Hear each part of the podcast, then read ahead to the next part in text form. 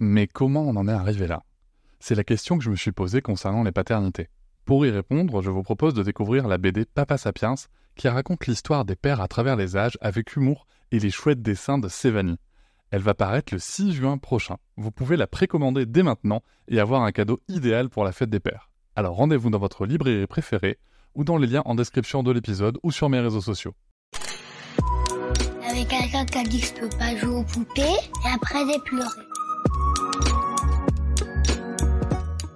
Bienvenue sur Papatriarcat, le podcast qui réfléchit la parentalité au XXIe siècle en essayant de l'affranchir du modèle patriarcal. Aujourd'hui, j'ai le plaisir et vraiment l'immense plaisir de recevoir à nouveau Marion Querc. Marion, vous l'avez déjà écouté dans ce podcast, euh, on a parlé de, notamment des documentaires qu'elle a déjà pu réaliser, qui parlent des droits de l'enfant, de l'enfance, euh, de, la Suède, comment ça se passe en Suède? Moi, j'ai une histoire particulière avec le travail de Marion, puisque, alors je l'ai déjà dit, mais j'aime bien la répéter, quand je me suis intéressé à, la violence envers les enfants et surtout à comment l'éviter, euh, j'ai lu beaucoup, je me suis beaucoup renseigné, et c'est vrai que je, je, me heurtais toujours à, cette croyance de me dire, mais est-ce que c'est seulement possible? C'est bien gentil, Cédric, tout ça, mais est-ce que c'est seulement possible à l'échelle d'une société? Est-ce que est-ce que c'est pas de l'énergie dépensée pour rien? Est-ce que c'est pas trop? Et, puis est-ce que ça a du sens? Et c'est vraiment des questions que je me posais et j'ai découvert le travail de Marion. Et j'ai vu que c'était possible. Et vraiment, ça, ça m'a donné une énergie folle. Donc, je remercie toujours beaucoup Marion pour, euh, pour son travail, pour, pour ce qu'elle apporte au monde. Je trouve ça euh, important, essentiel. Et du coup, je la remercie aussi d'être euh, à mes côtés aujourd'hui pour un nouvel épisode dans ce podcast. Elle a écrit un livre, un, livre, Une enfance en or. Alors, Marion aime beaucoup les, jeux de mots comme ça. Et en fait, il a écrit Une enfance en or et on peut le lire or comme le métal précieux et en or comme le Nord, puisqu'elle va nous parler un petit peu de la Suède. Alors c'est vrai que il y a toujours ce côté un peu, euh, quand, on parle de la Suède, euh, est-ce que euh, est-ce qu'on veut faire de nous des Suédois? Est-ce que c'est pas juste spécifique à leur culture? Est-ce qu'on doit vraiment continuer de parler de la Suède comme ça? Est-ce que est-ce qu'on nous gaffe pas un peu avec la Suède quand même? Voilà, je pense que c'est un petit peu la réaction qu'on peut avoir quand on s'intéresse au sujet. Ou bien alors on peut aussi se dire, tiens, euh, la Suède, euh, ils ont interdit les, violences envers les enfants euh, en 1979. Ok. 40 ans avant la France. Ok. Est-ce qu'on peut se dire avec un, tout petit peu d'humilité que des personnes qui ont 40 ans d'expérience de plus que nous ont sûrement essuyé des plâtres, comme on dit, que, que, nous, on va rencontrer dans notre démarche d'éducation non violente envers les enfants et, et de respect de l'enfant et de changement de paradigme envers l'enfance? Sûrement. Sûrement. Alors bien sûr, la France, c'est pas la Suède. Bien évidemment que c'est pas la Suède. Mais est-ce qu'on pourrait juste, avec un tout petit peu d'humilité, euh, se dire, ils ont peut-être deux, trois trucs à nous apprendre sur ce sujet-là, en tout cas. En tout cas, on peut s'inspirer de quelques petites choses, et c'est justement tout ce qu'on va faire aujourd'hui. C'est tout le sujet de son livre une enfance en or qui est paru chez Marabout, euh, que je vous recommande très chaudement, vraiment. Euh, il est, moi, je l'ai qualifié de brillant. Voilà, il est, il est brillant. Elle amène les concepts un par un. On comprend où on va. C'est extrêmement bien construit et la fin est, vraiment très apaisante, très, très. en fait, j'allais dire pleine d'espoir, mais non, c'est au-delà de l'espoir parce que c'est possible en fait. Voilà, c'est pas juste on espère que ça sera possible, c'est on sait vers où on doit aller et comment est-ce qu'on peut y aller. Et donc ça, je trouve ça très intéressant. On pourrait aussi se dire comme ça que ça va être culpabilisant et tout, mais pas du tout. Pas du tout, pas du tout, pas du tout. Je vous laisse découvrir cet épisode et je vous souhaite une très bonne écoute. On entend beaucoup de choses sur la Suède, euh, en France du moins. Par exemple, que les violences physiques ont laissé place aux violences psychologiques, qu'il y a de gros problèmes d'addiction à l'alcool, notamment chez les jeunes Suédois. T'as constaté quoi, toi qui y vis? Oui, on entend beaucoup de choses. Bon, pour l'alcool, enfin comme ça, je ne connais pas les chiffres par cœur, mais je sais très bien que l'alcool, la consommation d'alcool, elle a diminué drastiquement chez les jeunes. Euh, après, c'est pas forcément dû à ça non plus, mais elle a diminué drastiquement. Pareil pour la cigarette, tout ça. Enfin, les Suédois, ils, ils fument pas vraiment ils prennent du tabac chiqué plutôt. c'est peut-être pas mieux, mais... non, mais chez les jeunes, il y a une conscience quand même, euh, peut-être écologique, euh, peut-être financière, peut-être euh, qu'il y avait peut-être moins avant. Donc dans les chiffres. Après, le côté violence physique remplacée par les violences psychologiques, c'est ce que je dis dans le livre. C'est que si on pense comme ça, c'est qu'on se dit que cette loi, elle a modifié la vision que les parents se faisaient de la punition. Moi, souvent, ce qu'on me dit en France, c'est OK, ils les tapent pas. Bah alors, ils les punissent comment? Mais c'est pas la vision de la punition que ça a changé, c'est la vision de l'enfant. La punition n'est plus vraiment une option. Donc euh, non, et puis pareil, les chiffres le corroborent aussi, s'il faut des chiffres. Les enfants suédois ne, le disent eux-mêmes dans les, dans les rapports gouvernementaux, ne subissent pas plus de violences psychologiques que de violences physiques. Ils en subissent encore beaucoup? Le dernier rapport vient de sortir il y a une semaine. Euh, Il y en a à peu près tous les cinq ans, depuis beaucoup d'années, et c'est le seul pays du monde qui le fait. Et donc, à peu près, à peu près 1000 parents, 900 000 parents qui ont été interrogés. Il y a un parent qui a dit que c'était acceptable de taper un enfant. Euh, après, si tu demandes aux enfants, d'ailleurs, on ne demande pas aux enfants à un âge euh, quand ils sont enfants, mais quand, quand ils sont beaucoup plus grands, je crois qu'ils ont 16-18 ans quand ils sont interrogés, euh, tu as à peu près euh, entre 12 et 14% d'adolescents suédois qui ont déjà reçu un coup, en très grande majorité de façon très très rare. Donc, c'est pas toujours indiqué dans les rapports, mais des fois, c'est entre une et trois fois dans l'enfance Mhm. certaines années. Euh, puis des fois, c'est pas indiqué le nombre de fois, mais on est à peu près sur, sur ça, quoi. Et t'as à peu près euh, 3% à peu près qui l'ont subi plus souvent. Donc t'as 86% de- de- de- d'enfants suédois qui n'ont qui n'ont jamais reçu de, de coups de leurs parents. Et t'en as 89% qui n'ont pas subi de violence psychologique. Donc, euh, donc c'est, c'est- en fait, c'est pas du tout ce qu'on, ce qu'on décrit en France, alors. Bah non, non, non, je pense que on décrit beaucoup sans connaître. C'est vrai. C'est vrai. Et c'est humain, c'est on comprend pas, alors on... c'est tellement différent que forcément on sait pas par quel bout le prendre quoi. Euh, mais c'est vrai que les chiffres c'est intéressant et puis les Suédois adorent faire des statistiques, alors c'est bien, il y a des chiffres, il y en a plein surtout tout le temps. euh. Bah, justement, ça, euh, tu, parles, tu parles des statistiques. Il y a beaucoup de gens en France qui disent que, bah, justement, euh, en Suède, les violences ont explosé, quoi. Parce qu'il y a des chiffres qui sont. Je sais que t'en parles, euh, t'en as déjà parlé, mais. Bah, ça dépend de quoi on parle quoi, parce que c'est vrai que si tu regardes de point de vue par exemple euh, que ces dernières années il y a des problèmes de violence de gang, de oui.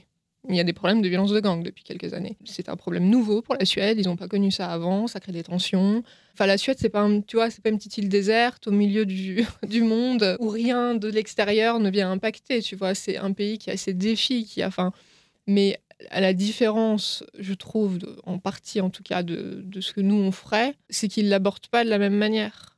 Enfin, moi, c'est comme ça que je le sens. Ils sont pas épargnés de ce qui se passe dans le monde, mais ils ont une vision qui est un peu différente. Je trouve qu'on l'a quand même beaucoup vu avec la crise du Covid.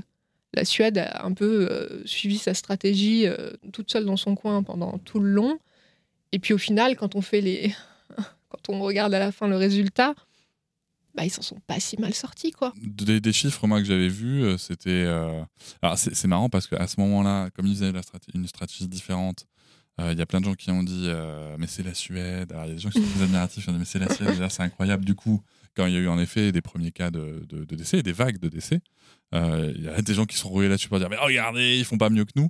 En fait, c'est pas une question de mieux ou pas mieux. Mais non. c'est- Ils ont juste fait différemment. Mais oui, C'est pas notre sujet, la crise du Covid, mais on pourrait quand même se poser la question si sur le plan social et Ouais, mais on politique peut vraiment se poser une question au niveau de l'enfance. de l'enfance, mais Parce aussi du rapport à la population, tu vois, par rapport aux Oui. personnes qui dirigent. Oui, oui. Euh, c'est parce que c'était pas quand même les mêmes messages, tu vois. Il y avait, euh, Ah non, mais moi je me rappelle. Il y avait une grande verticalité en France. Oui, euh, qui n'existe pas qui en Suède. Donc euh, c'est sûr que de toute façon.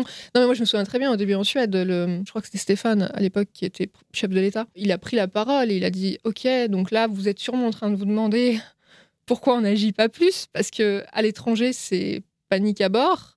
Il a dit Moi je veux, voilà, je, je vous demande de nous faire confiance. Nous pensons que cette crise va durer des années. Du début, hein, ils l'ont dit. hein. il a dit une pandémie, c'est plusieurs années, c'est de 3 à 5 ans. Donc, il a dit, bah, à l'étranger, euh, on voit que les gens sont mis chez eux, de force, euh, confinés. Ça va tenir deux semaines. Et dans deux semaines, les gens vont se révolter. Et plus aucune restriction ne sera acceptée. Il a dit, nous, ce qu'on vous propose, c'est d'avoir des restrictions beaucoup plus légères, qui impactent moins votre vie. On va vous, les demander, on va vous demander de les tenir sur 3-5 ans. hmm. Du début, ils ont affiché la couleur, quoi. Euh, et puis en disant bien aussi, on ne sait pas. Donc euh, pourquoi paniquer comme ça euh, alors que du début aussi, il y a eu cette question, je me rappelle avoir entendu un reportage de on peut pas fermer les écoles, la violence sur les enfants, on en fait quoi?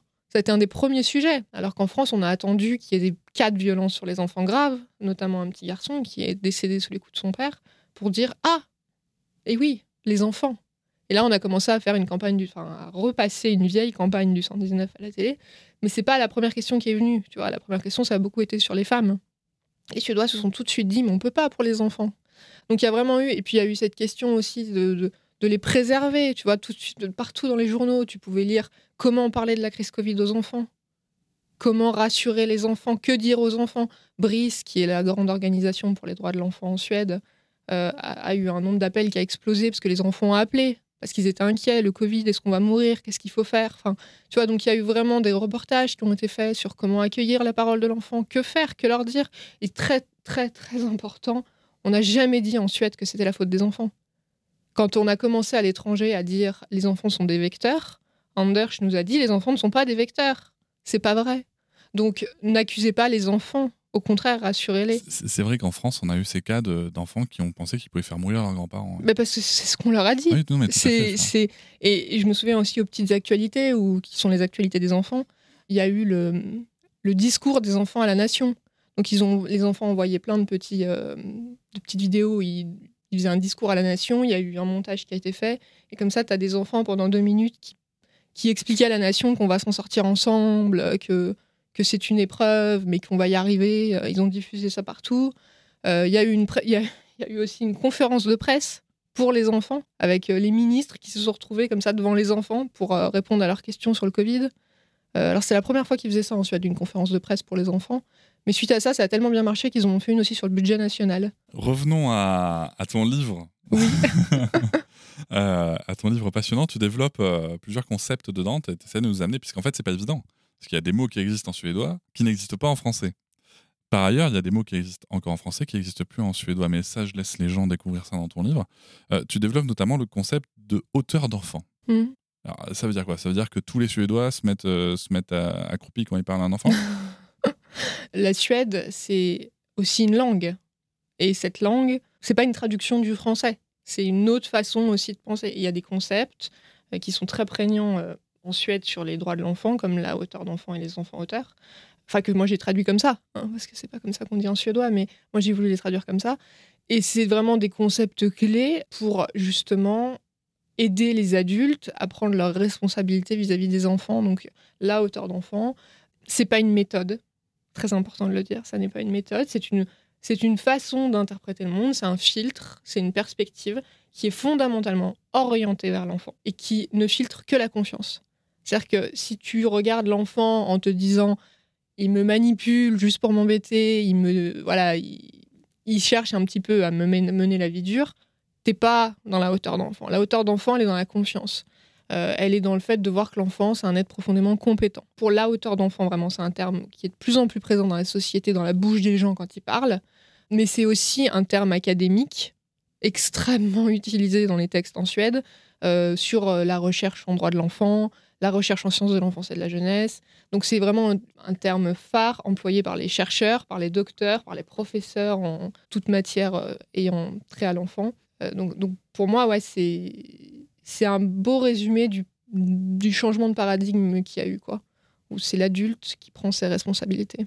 Et, et- et comment on y accède à ça? Parce que, alors, je vais juste préciser une chose. On a déjà dit dans ce podcast, notamment par rapport au- à la masculinisation de la langue en France, qu'en effet, le langage structure la pensée. Mhm, mhm. Et euh, c'est quelque chose vraiment que je trouve très prégnant dans, dans ton livre quand tu évoques ces sujets-là. C'est qu'en effet, par la langue, par la... Bien sûr. Et d'ailleurs, la langue s'est adaptée finalement à la société et inversement. Mhm. Euh, et on voit bien que ça structure la pensée, que du coup, ça, ça- ça permet aussi d'accéder à des, à des filtres, à des, à des façons de voir le monde auxquelles on n'a pas forcément accès.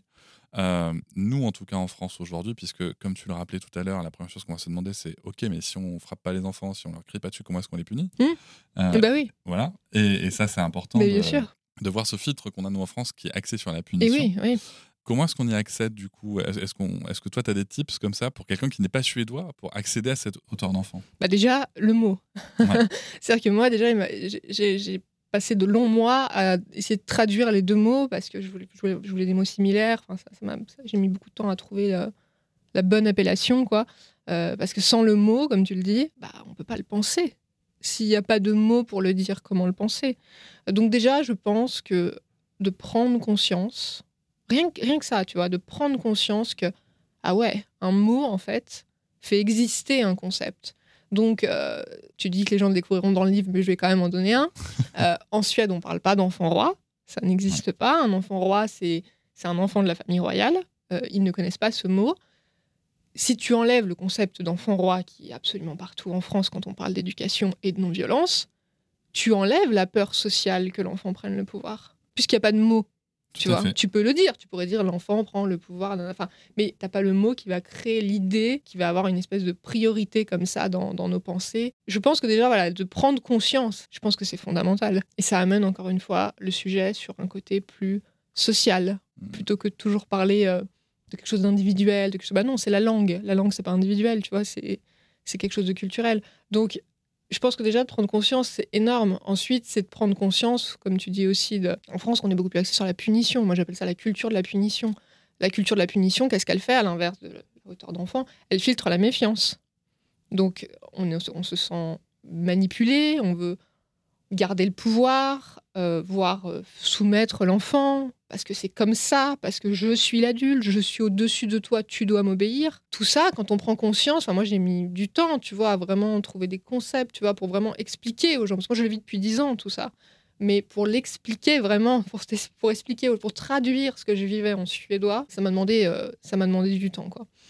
Euh, donc je pense que prendre conscience, c'est nécessaire. Prendre conscience du poids de, la, de la structure sociale, à quel point c'est pas simple en France. Et après, tout simplement, de se dire aussi, enfin, tout simplement, mais de se dire aussi, c'est les droits de l'enfant. C'est pas une histoire de d'opinion, de ah le c'est mignon la hauteur d'enfant. Non, c'est pas mignon. En fait, c'est un terme académique utilisé par des chercheurs dans toute la recherche sur les droits de l'enfant. C'est particulièrement prégnant en Suède, mais ça existe aussi en anglais. Parce que dans ces cas-là, on pourrait se dire oui, bon bah d'accord, bah en Suède c'est la hauteur d'enfant, puis en France c'est la culture de la punition. Chacun sa culture. On- non, mais on pourrait se dire ça à la limite. Ah oui. Pourquoi euh, Mais il y en a qui vont te dire ça. sûr. Oui, mais non.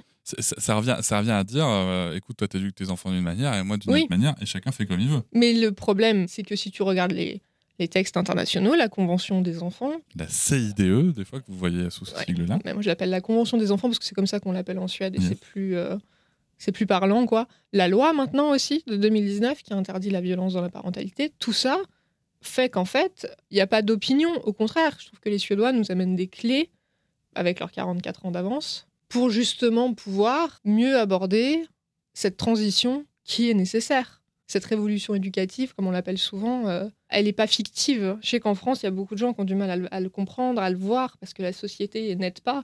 Mais elle n'est elle est pas fictive, elle est, elle est mondiale, elle est partout. Enfin, c'est autant avoir des concepts et des mots et des façons de penser pour, pour, pour, pour se reposer dedans, tu vois, pour se sentir un peu accompagné, quoi. Eh bien, justement, il y a un autre concept que tu développes qui est, euh, après la hauteur d'enfant, celui d'enfant à hauteur. Mm, voilà. donc euh, les deux vont ensemble. hein. Euh, donc oui, donc voilà, la hauteur d'enfant, c'est quand toi, en tant qu'adulte ou moi, en tant qu'adulte, je vais tout faire pour essayer de voir le monde à travers les yeux, des enfants. Je vais me mettre vraiment à la hauteur. Je vais essayer de, de comprendre leur perception, de, de respecter profondément leurs droits. Mais on peut pas changer quelque chose de... Voilà, c'est que je suis une adulte. Tu es un Oui. adulte. Et on sera plus jamais des enfants. Donc, les gens vont dire oui, mais on a tous été des enfants. Oui, oui, on a été des enfants. Sauf qu'on n'a pas été des enfants dans les années 2023. Enfin, le, le monde actuel, la société d'aujourd'hui, on la connaîtra jamais à travers les yeux d'un enfant, puisque nous ne sommes pas des enfants. Donc l'enfant auteur, c'est justement les perceptions des enfants eux-mêmes sur leur propre vie. Mais là, ça demande un truc énorme dans le cerveau, parce que pour nous, hein, je veux dire, parce qu'en en Suède, ça prend une ampleur euh, assez incroyable ces dernières années. Mais pourquoi? Parce que la Suède, en 1979, elle a dit on rend l'intégrité psychique et physique aux enfants, donc on ne les tape plus, on ne les humilie plus.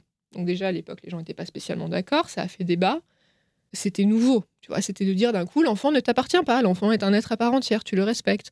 Oui, mais c'était complètement nouveau, tu vois, c'était dans, une société où, où l'enfant appartenait pleinement à ses parents, il faisait ce qu'il veut avec, euh, c'était vraiment euh, un chamboulement.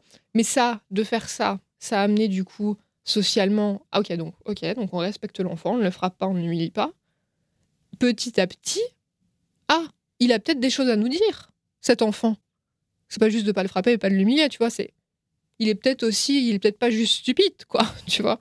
Ça me fait penser vraiment à quelque chose, tu vois, en France, aujourd'hui, l'argument majeur qu'on a en France pour défendre les enfants, je, je mets les guillemets parce que justement en France, on parle toujours de, de défendre les enfants, tu vois. On dit toujours il faut protéger les enfants. Pourquoi on dit ça en France? Parce que la protection, c'est la première étape. Que la première étape, c'est de dire on ne les frappe pas, on ne les humilie pas.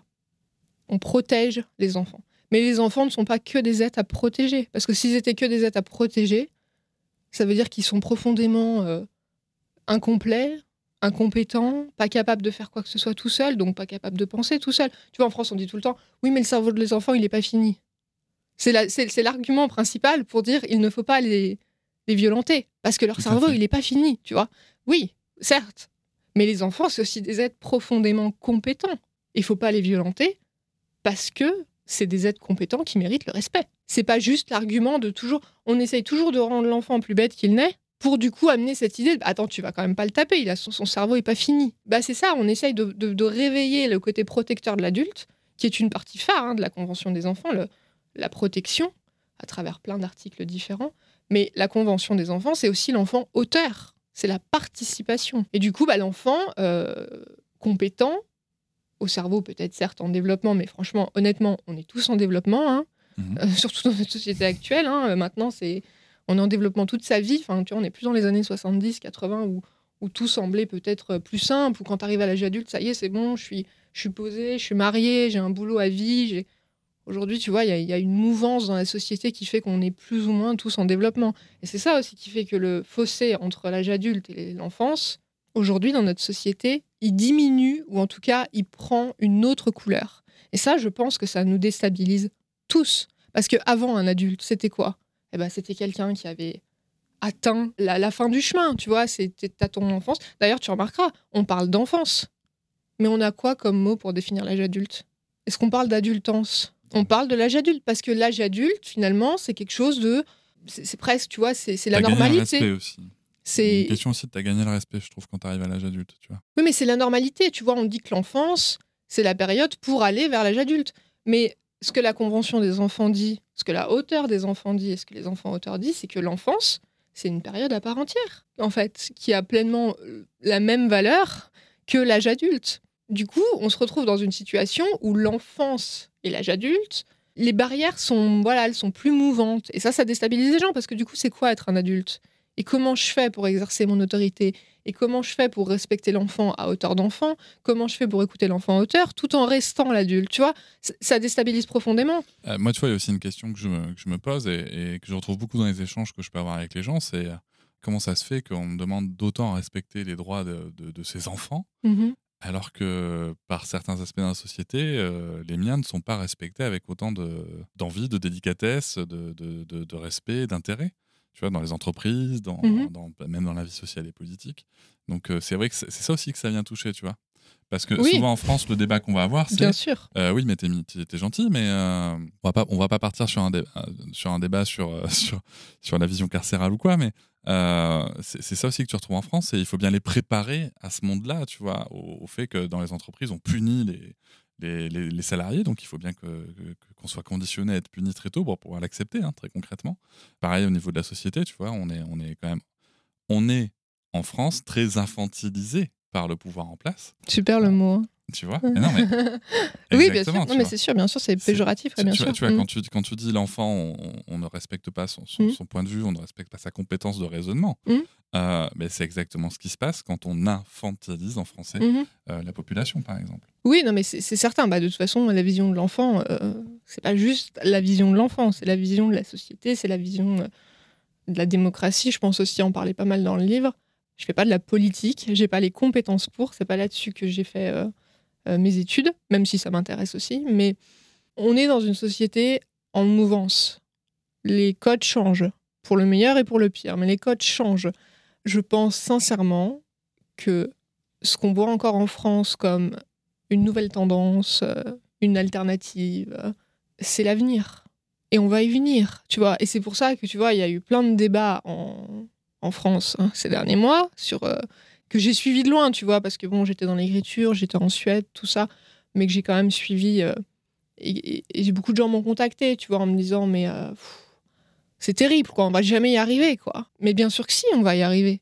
C'est normal qu'il y ait de la résistance à ça. C'est totalement normal. Ça fait partie du jeu, j'ai envie de dire. Mais moi, ça me fait pas peur du tout, tu vois. Ça ne peut pas tenir, en fait. Notre monde est en train vraiment profondément de, de changer à, plein d'égards avec, avec euh, la digitalisation, avec les réseaux sociaux, avec tout ça. Euh, donc, l'enfance respecter la hauteur d'enfant, les enfants hauteur, tout ça, autant s'habituer tout de suite parce que de toute façon, on- c'est- comme ça que ça va être, quoi, tu vois. Enfin, c'est pour ça que je Je pense que de dire ah oui mais du coup euh, il faut punir les enfants parce que dans 20 25 ans en entreprise ils seront punis. Il faut je pense profondément élever les enfants pour qu'ils soient des êtres qui s'adaptent à un monde qu'on ne connaît pas. C'est pas moi qui le dis, hein, c'est une Suédoise euh, dont je parle dans le livre, politique, euh, grande figure politique qui dans les années 70 a eu précisément cette phrase. Il faut que nous élevions nos enfants un monde, les préparer à un monde que nous ne connaissons pas, mais qui puissent, eux, s'adapter à ce monde. Et pour que les gens soient euh, dans une adaptation, dans une... On peut, on peut pas, peut pas passer ça par la verticalité, pas par la punition, par euh, c'est voué à l'échec. T'en parlais tout à l'heure, en France, disons clairement, on est assez loin des concepts pour l'instant d'auteur d'enfants et d'enfants-auteurs, hein, euh, en tout cas au niveau de la globalité de la population. Ici, tu en parlais tout à l'heure, c'est l'enfant roi euh, et plutôt l'enfant tyran comme concept, comme si nous, les adultes, on avait peur de perdre un certain pouvoir. Ils viennent d'où ces concepts en fait d'enfant roi et d'enfant tyran? Parce que parlons un peu des mhm. concepts qu'on a en France. Oui, bah disons que, enfin, si tu vois très grossièrement, hein, si tu prends la pédagogie euh, depuis toujours, en tout cas depuis qu'on arrive à revenir aux écritures, tu vois, depuis l'Antiquité et tout ça, il y a deux écoles. Il y a l'école qui dit en gros que l'enfant est un être profondément mauvais, euh, ou en tout cas stupide dans l'Antiquité, et que donc du coup il faut le mater. Voilà. Ensuite, tu as eu plein de façons différentes de le dire à travers les temps. Mais aujourd'hui, bah, c'est les gens qui disent euh, que l'enfant euh, est un être de pulsion, qui cherche la punition, que qu'il trouverait une sécurité euh, dans l'autoritarisme de l'adulte, tu vois, ces concepts-là, ça c'est la première école. Et puis tu as la deuxième école qui voit l'enfant comme un être plein de potentiel, tu vois, et que bah il faut permettre à ces potentiels qui sont déjà là d'exister, de fleurir, parce qu'ils peuvent aussi ne pas exister si on si on fait rien pour. Euh, donc, y a encore une fois, c'est profondément un filtre de la confiance. Tu vois Et ça a toujours existé à travers les temps. Mais il est vrai que sur l'histoire de l'enfance, le premier filtre de, méfiance et de voir l'enfant comme un être mauvais a clairement eu euh, la priorité dans, dans, les esprits des gens. Mais ce qu'on voit ces dernières années, quand même, avec de plus en plus de recherches sur le sujet, c'est qu'apparemment, bah, on a quand même l'idée que cette deuxième école, qui va être plus dans la confiance et plus dans, dans le respect, et dans vraiment l'enfant comme un être à part entière qui a des droits, euh, c'est validé en fait, tu vois. Enfin bon, bah, c'est les neurosciences, on en a assez parlé, tu vois, je ne vais pas parler de ça, mais, mais tout ce qui est, tu vois, le, cerveau humain, on a, des, on a des expériences, tu vois, qui montrent profondément la théorie de l'attachement, des, petits-enfants, des, des, bébés à qui tu montres euh, des petites scènes, tu vois, des petits théâtres où tu, tu vois deux, personnages qui. Tu as un personnage qui représente le gentil et tu as un personnage qui représente le méchant. Euh, l'enfant, même tout petit, alors qu'il sait pas encore parler, il sait pas encore marcher, euh, il, il, sait encore, tu vois, euh, il n'a pas encore ces compétences-là, mais il sait déjà qui est gentil. Et quand tu lui demandes ensuite avec quelle poupée il veut jouer, il choisit la poupée gentille, tu vois. Donc, cette prédisposition à la socialisation, on l'a tous, puisqu'on est des êtres sociaux. C'est d'une évidence. Et ça, on a de plus en plus de choses qui le prouvent. Et puis de toute façon, la société, elle va vers ça de plus en plus. Donc c'est pour ça, tu vois, que d'où ça vient, bah, ça vient c'est depuis fort longtemps. C'est intéressant d'ailleurs de voir que finalement ça a toujours existé, tu vois.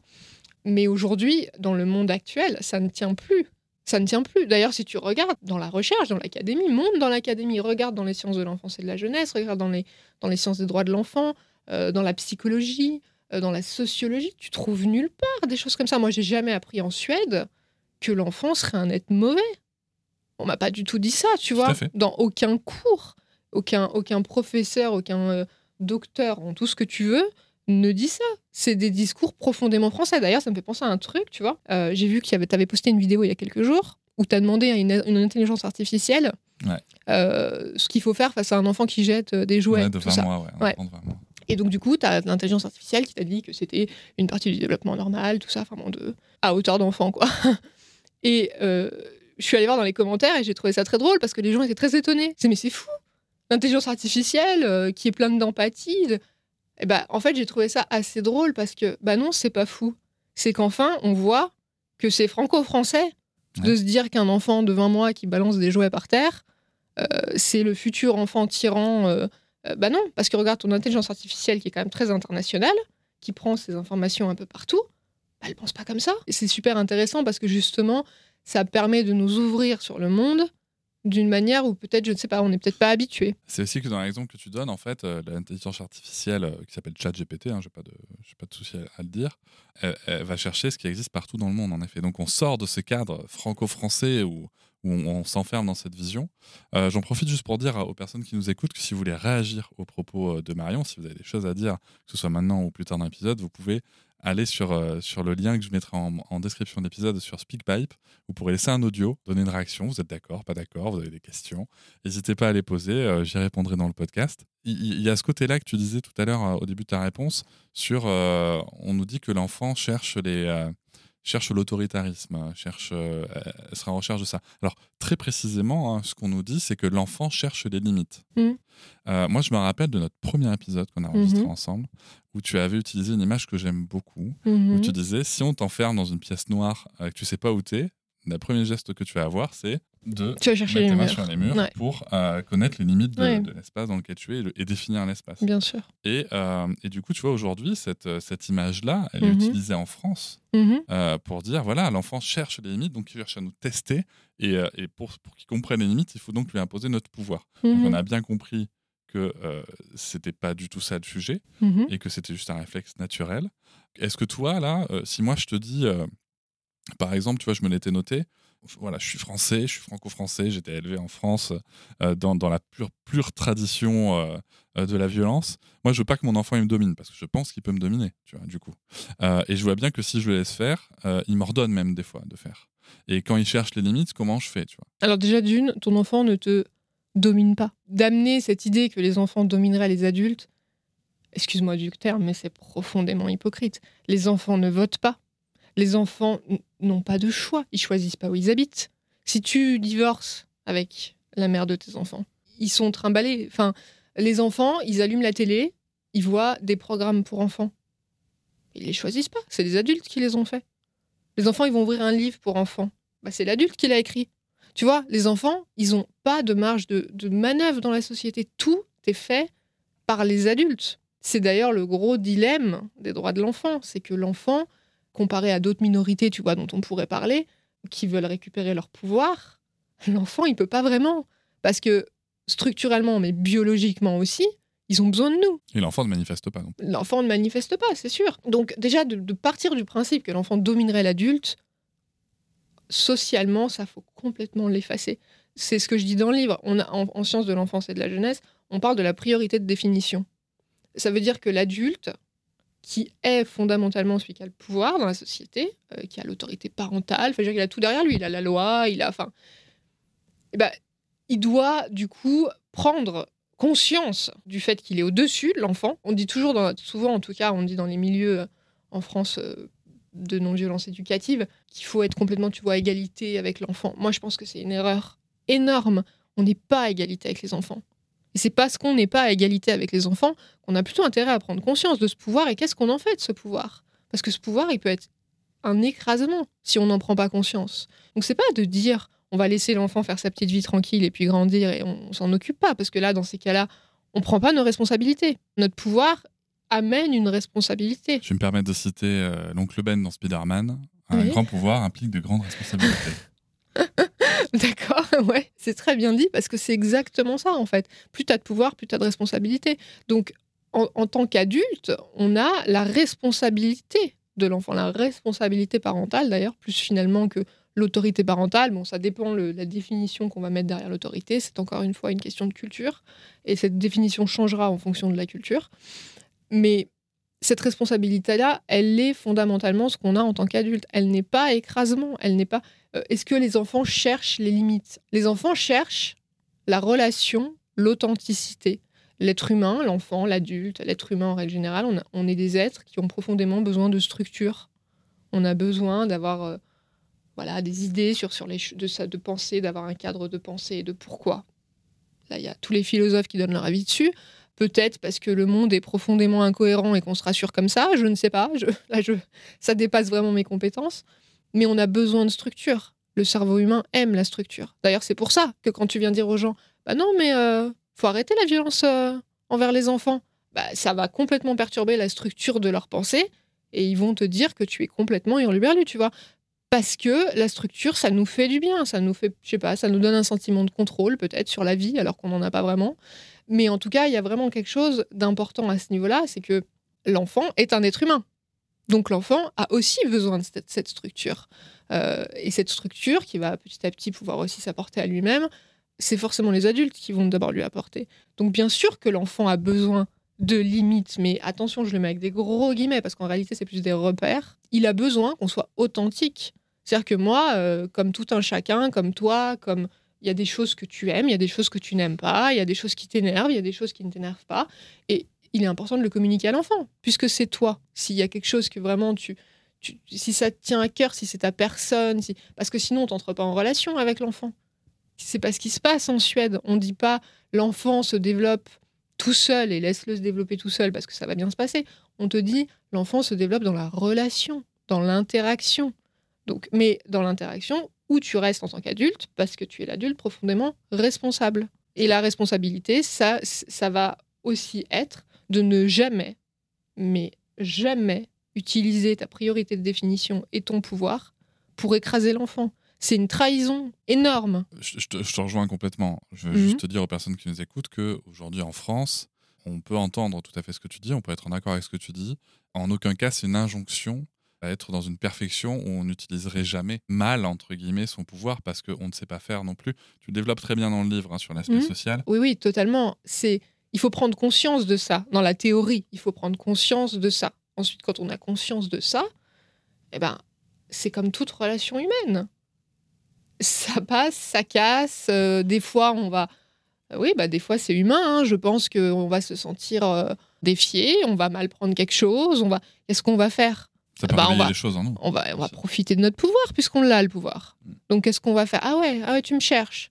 Bah attends, moi aussi je vais te montrer. Tu vois, on peut très vite entre guillemets euh, redevenir euh, puéril. Encore un mot qui qui encense l'enfance.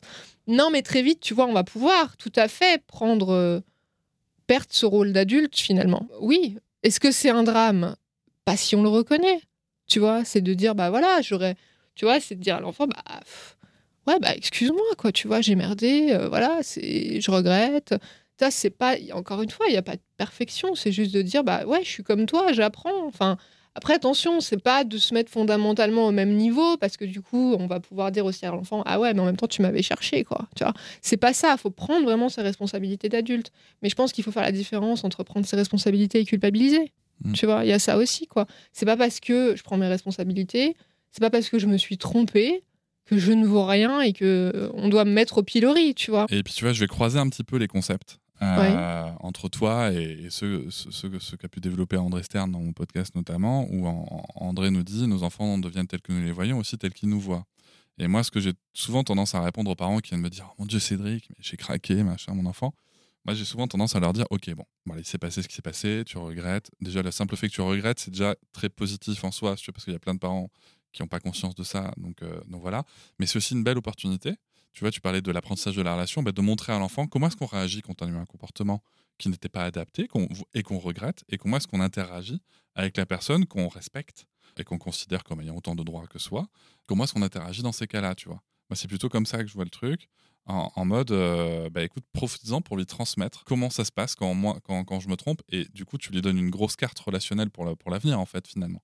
Tu parles de la.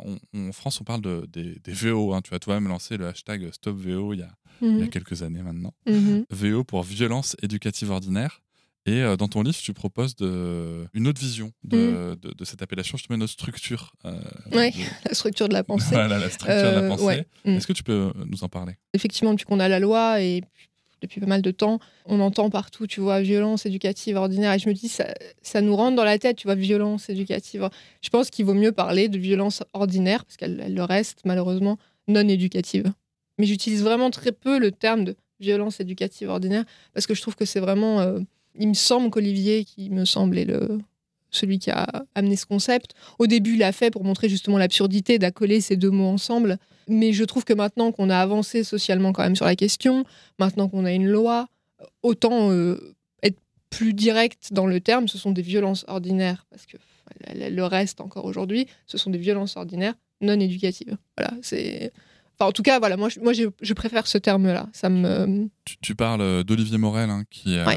qui que vous pouvez d'ailleurs retrouver dans le podcast, qui a écrit euh, de, de chouettes livres sur le sujet, que vous pouvez, et que vous pouvez retrouver dans le podcast, qui nous raconte l'histoire de, bah, des violences éducatives ordinaires. Mhm. Bah, c'est vrai que moi, tu vois, j'avais eu tendance à dire, euh, suite à une discussion avec toi d'ailleurs, les violences dites éducatives ordinaires. Oui, parce que c'est ce que je disais aussi avant. Et, euh, mais en fait, non, je me suis dit carrément non éducatif. Quoi. Ouais, non, mais c'est vrai, c'est vrai que, vrai que j'aime beaucoup parce qu'en fait, ça vient dans, dans, dans, la- dans le langage Mm. casser cette pensée que la violence peut être éducative. Du coup. Mhm, mhm, Euh, et donc la violence ordinaire, puisqu'en effet elle est encore, euh, et les derniers chiffres de la Fondation pour l'enfance le montrent bien en France, et donc ça c'est important, et en effet non éducatif parce que bah, ça, ça n'apprend rien. On parlait des débats qu'il y avait en France euh, il y a quelques temps. Euh, on a parlé notamment euh, du, du time out. Mhm. Euh, alors, cet épisode va sortir un, un peu avant un épisode avec un, un- un expert américain, du coup, du sujet, qui s'appelle Alan Kasdin. C'est mon premier épisode en anglais. Je vous laisserai l'écouter à sa sortie. Vous verrez que on a une définition quand même très très particulière de ce qu'est déjà un time out en France, puisqu'en fait, euh, on pourra débattre, euh, enfin tu pourras nous expliquer juste Mhm. après de, de- du time out versus le time in, mais en tout cas, sachez, je peux vous le dire dès à présent, que euh, la version en France du time out file dans ta chambre euh, est déjà très très différente de ce qui est en fait un time out dans, dans ce qui est pratiqué ailleurs. Quoi. Ou euh, pour, pour le dire clairement, mon, mon invité, donc Alan Kazdin, pour lui, c'est, enfin quand il décrit le time out, c'est juste, imaginons qu'il y a une crise, il faut arrêter la crise, c'est juste déjà te dire, attends, tu vas t'arrêter deux minutes, tu vas rester à côté de moi là deux minutes, et voilà. Pour lui, un time out, c'est ça. Donc on est très loin de fil dans ta chambre, il va réfléchir à ce que tu as fait pour un temps indéterminé, voire euh, illimité. Déjà, je voulais dire ça. Et ensuite, toi, tu, du coup, tu nous parles du time in. Comment est-ce que toi, tu définis le time out Ou comment est-ce qu'il est défini en Suède Mhm. Et comment est-ce que tu définis le time in pour pouvoir éclairer Mm. un petit peu euh, les, les parents qui nous écoutent? Alors déjà, je pense qu'il faut arrêter de dire time out. Parce que de dire time out, c'est presque rendre le terme un peu mignon, tu vois, c'est pas très grave. Donc, il faut appeler ça comme s'il s'agit d'isoler l'enfant à des fins punitives. C'est ça un time out. Euh, surtout en France. hein. En France, on a une vision. euh, C'est le fil dans ta chambre. euh, oui, mais pas forcément. Ça peut aussi être va au coin. Oui, tu vois, ça fait, peut ouais. être. c'est pas forcément la chambre. Il y a un côté qui, du coup, est très systématique. C'est-à-dire que c'est une punition assumée, souvent faite à froid d'ailleurs. Je décide, parce que je suis l'adulte, que désormais euh, tu m'obéis et euh, tu vas euh, dans ta chambre au coin, dans la salle de bain ou je sais pas où, tu vois. Enfin, en tout cas, hors de ma vue, quoi. C'est une vision systématique qui, effectivement, quoi qu'on en dise et quoi que les gens en disent, il n'y a rien dans la recherche qui n'accepte ça. Rien. Après, dans la recherche, il y a un débat, il y a sur effectivement des cas particuliers, des enfants particuliers. Là, ça va vraiment dépasser mes compétences parce que moi, j'ai pas de compétences en psychologie. Mais il y a aussi vraiment des psychologues partout dans le monde qui sont complètement contre dans toutes les circonstances.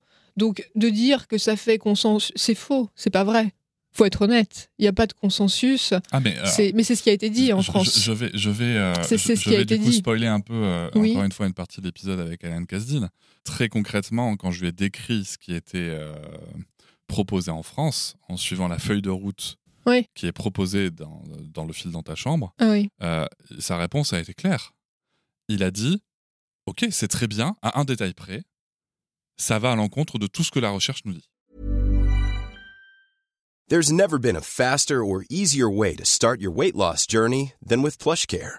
PlushCare accepts most insurance plans and gives you online access to board-certified physicians who can prescribe FDA-approved weight loss medications like Wigovi and Zepbound for those who qualify. Take charge of your health and speak with a board-certified physician about a weight loss plan that's right for you. Get started today at plushcare.com slash weight loss. That's plushcare.com slash weight loss. plushcare.com slash weight loss. Bah oui. Oui, non, Voilà. mais de Donc, toute façon, c'est- très important C'était de. c'était très simple. Il faut vraiment prendre conscience de Donc cette on a encore une exception idéologie. française vraiment. Mais totalement. qui- là, oui, non, mais, mais, mais même là, là, je crois qu'on peut même aller en dehors de la Suède. Hein. euh, on traite pas les enfants comme ça en Europe, globalement. Tout à fait, oui. C'est, c'est- ça, ça, ça se fait pas, tu vois. C'est, c'est du bon sens, quoi. Après, voilà, est-ce que, euh, Enfin, je mets les chiffres dans le livre. Est-ce que les parents suédois n'isolent jamais leurs enfants? Ça leur arrive.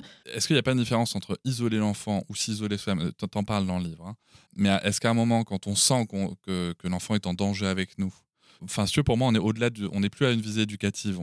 On est sur je mets mon enfant en sécurité parce que je suis le danger pour mon enfant. Oui, après, pas forcément un danger, mais en tout cas, il y a quelque chose qui se fait à chaud. Ouais. C'est-à-dire que y a froid, tu vois, dans ton calme le plus total, tout à fait euh, droit, tu estimes que désormais l'enfant doit être puni tant de minutes ou une demi-heure ou je sais pas combien de temps parce que tu l'as décidé, hein, parce que c'est toi qui décides et c'est pas l'enfant, tu vois, déjà gros problème de filtre.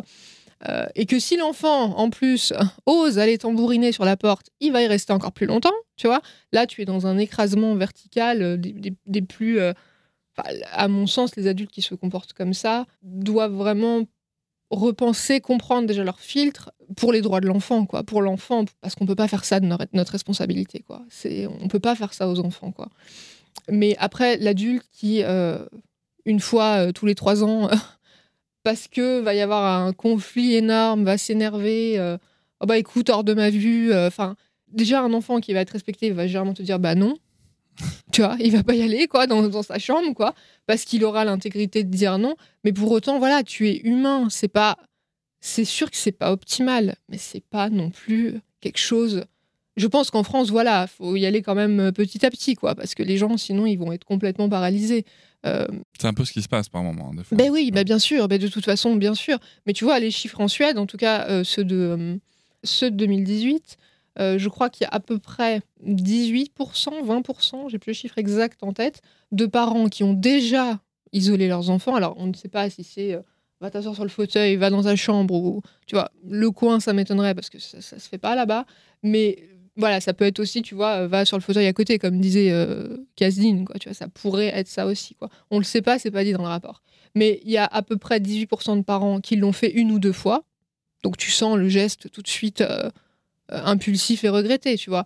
Mais si tu prends les parents qui le font plus de 10 fois dans l'année, donc à peu près voilà, une fois par mois, t'en as à peu près 3%. Donc c'est c'est très peu. Oui, c'est pas une fait. méthode, voilà. Après, euh, en France, le rapport de la Fondation pour l'enfance nous dit qu'un parent sur deux le fait à peu près une fois par semaine, minimum. Donc on là, on est plus à 50 fois par an. Donc euh, c'est encore une toute autre dimension. C'est quelque chose qui devient euh, récurrent. Ça devient. Pour moi, le problème, il est là. Il est de dire et de penser et de laisser croire que ça peut être une méthode. C'est pas une méthode. Voilà, c'est pas parce qu'on va le faire une fois qu'on va perdre ses droits parentaux, tu vois. Mais ça fait pas partie de notre rôle d'adulte. Et si on le fait, si d'aventure ça arrive, bah faut savoir s'excuser, faut savoir le reconnaître, et puis on le fait plus. Oui, c'est ce qu'on disait tout à l'heure, justement, par rapport au fait de transmettre une proposition relationnelle efficace dans, dans- ben, en reconnaissant nos erreurs et comment je réagis quand je me trompe et tout ça. Donc là, on a beaucoup parlé du time-out quand même. Hmm? Toi, tu nous parles Le du timing. timing. oui. Bah donc euh, le timing, c'est pas moi qui en parle. hein. C'est Ouais. encore une fois, c'est la recherche, quoi. hein.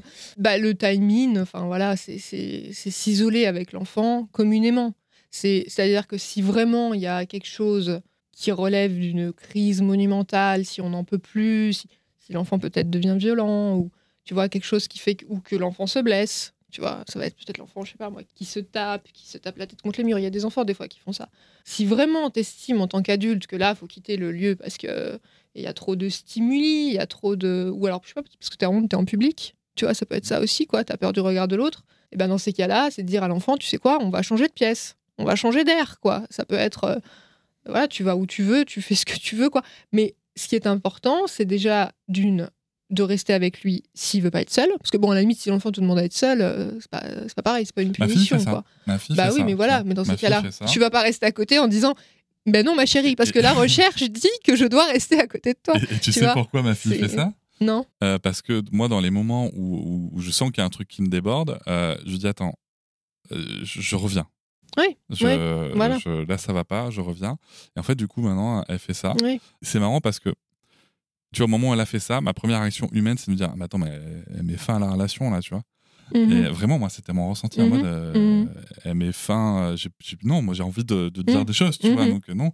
Et en fait, du coup, je me suis dit, mais en fait, non, elle, euh, elle, elle prend la bonne décision pour, euh, pour calmer le truc, quoi, tu vois. Et, euh, Bah, c'est son je besoin. ça très intéressant. C'est son besoin. Et, euh, et je trouvais ça intéressant parce que ça me mettait aussi face à ce qu'elle peut ressentir quand moi Mhm. je dis Attends, là, j'ai besoin de m'isoler, Mhm. mais qu'elle, elle veut pas. Mhm, tu vois Bien sûr. ça me met face à ça aussi Bien tu sûr. vois, dans, dans la relation.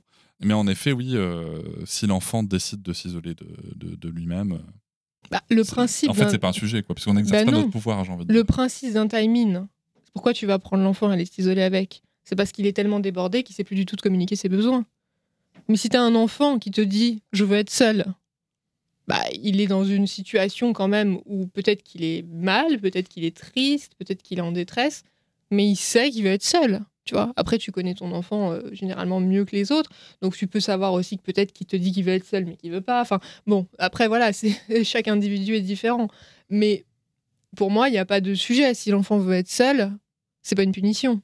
Enfin, le time out, c'est vraiment, enfin, comme on l'appelle, l'isolement, c'est vraiment de dire à l'enfant, bah attends, bah puisque c'est comme ça, hein, voilà, voilà ce qui va se passer, hein, parce que c'est moi qui décide, c'est pas toi. C'est une toute autre démarche, tu vois. Donc le time in, comme on l'appelle, bah, c'est de dire, ok, tu sais quoi là, on va aller ailleurs, hein. Pourquoi? Parce que peut-être parce que moi, euh, ça, m'est un peu difficile là, tu cries un peu fort, mais ça peut être aussi parce que l'enfant, si tu le changes d'environnement, ça peut-être aller mieux, hein, je sais pas, tu vois, il y a plein de choses, tu vois, qui peuvent faire de, ça peut être une, ça peut, ça peut le distraire, ça peut, mais ce qui est important, c'est que s'il est vraiment en détresse émotionnelle à ce point-là, c'est de ne pas lui infliger, de le laisser tout seul, parce qu'un enfant va se culpabiliser.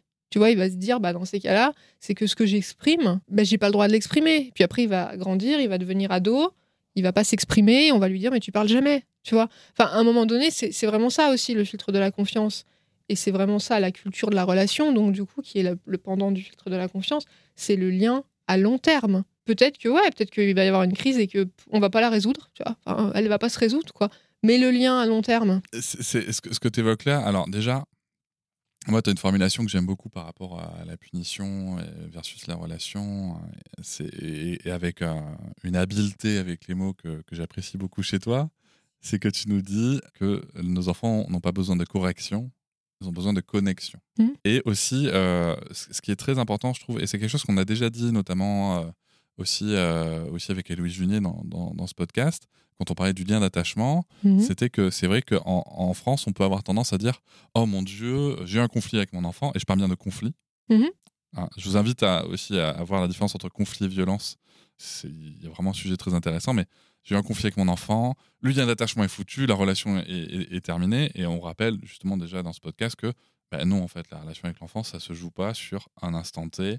Il y a plein de choses qui peuvent, euh, qui peuvent se passer, surtout, surtout si euh, l'immense majorité du temps, ben, l'enfant est respecté, qu'il est écouté, qu'il y a de la relation. C'est pas un conflit ou quelques-uns dans, dans une vie qui vont, euh, qui vont faire que tout, que tout à coup la relation est foutue et que mon enfant est fracassé émotionnellement et que sa vie est terminée. Quoi. Ça me fait vachement de peine, quoi, parce que je me dis, euh, j'imagine, tu vois, tous ces parents là qui nous écoutent, euh, dans l'idée de mieux comprendre, tu vois, de se mettre à hauteur d'enfant. de- Je me dis, putain, mais putain, en France, on l'a pas, quoi. Tu Non, on vois? l'a pas. Non, mais c'est vachement difficile parce que tu vois, je me dis, mais c'est tellement, sans- c'est peut-être un terme du coup un peu provocateur, c'est pas mon intention, mais là j'en trouve pas d'autres. C'est tellement évident. Tu vois? Pour toi? Non, mais pas pour moi, mais ça devrait tellement, tu vois, Oui. être une évidence. Et c'est évident. C'est pas parce qu'on l'a perdu que c'est pas évident. Bien sûr. C'est évident. Et en fait, de se dire comme ça, en tant que parent, s'il y a un conflit, si on n'est pas d'accord, si l'enfant pleure, si il va être fracassé, mais c'est- terrible pour l'enfant et pour le parent C'est, ça, c'est violent, ça, du coup. je pense que ce qui est le, le plus délétère pour les enfants, qui vraiment est, ouais, ce qui est vraiment est le, le style d'éducation qui va être le plus nocif quelque part, c'est d'avoir un robot en face de soi. D'avoir un parent qui ose plus bouger un petit doigt parce qu'il veut pas mal faire, tu vois. Parce que du coup, elle est où la relation? Elle est où l'authenticité? Il est où l'humain, quoi? Mais je me dis, mais on a perdu ça, quoi. À entendre à longueur de journée dans les médias, dans les magazines parentaux, dans les, dans, dans les magazines aussi, dans les, dans les programmes parentaux, dans, dans, dans toutes les couches de la société, de, de la culture, à entendre que l'enfant est un tyran, est un enfant roi, qu'on doit le soumettre, qu'on doit le... Et là, quand on vient te dire, attends, non, non, non, problème de compréhension, ça n'est pas ça, et qu'on te dit, c'est plutôt ça, en fait, et que là, les gens, du coup, ils sont ils sont perdus à un tel point qu'ils n'osent plus rentrer en relation avec leur propre enfant. Même les relations conflictuelles.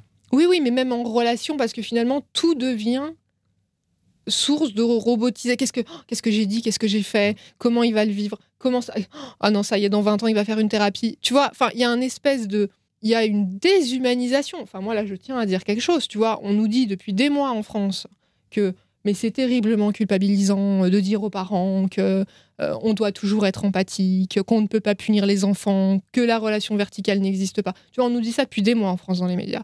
Mais non, mais c'est tellement culpabilisant de dire aux parents qu'on doit punir les enfants, qu'on doit être dans la verticalité, alors que tout dans la société va vers quelque chose de beaucoup plus horizontal et de beaucoup plus démocratique, et que donc nos enfants, bah, ils sont le produit de la société, hein, et que donc du coup, on, laisse les parents comme ça, avec ces vieux modèles éducatifs là, des années euh, 60, 50, 60, et on leur dit c'est très bien, vas-y, applique, euh, ça marche très bien en 2023. Ça marche pas.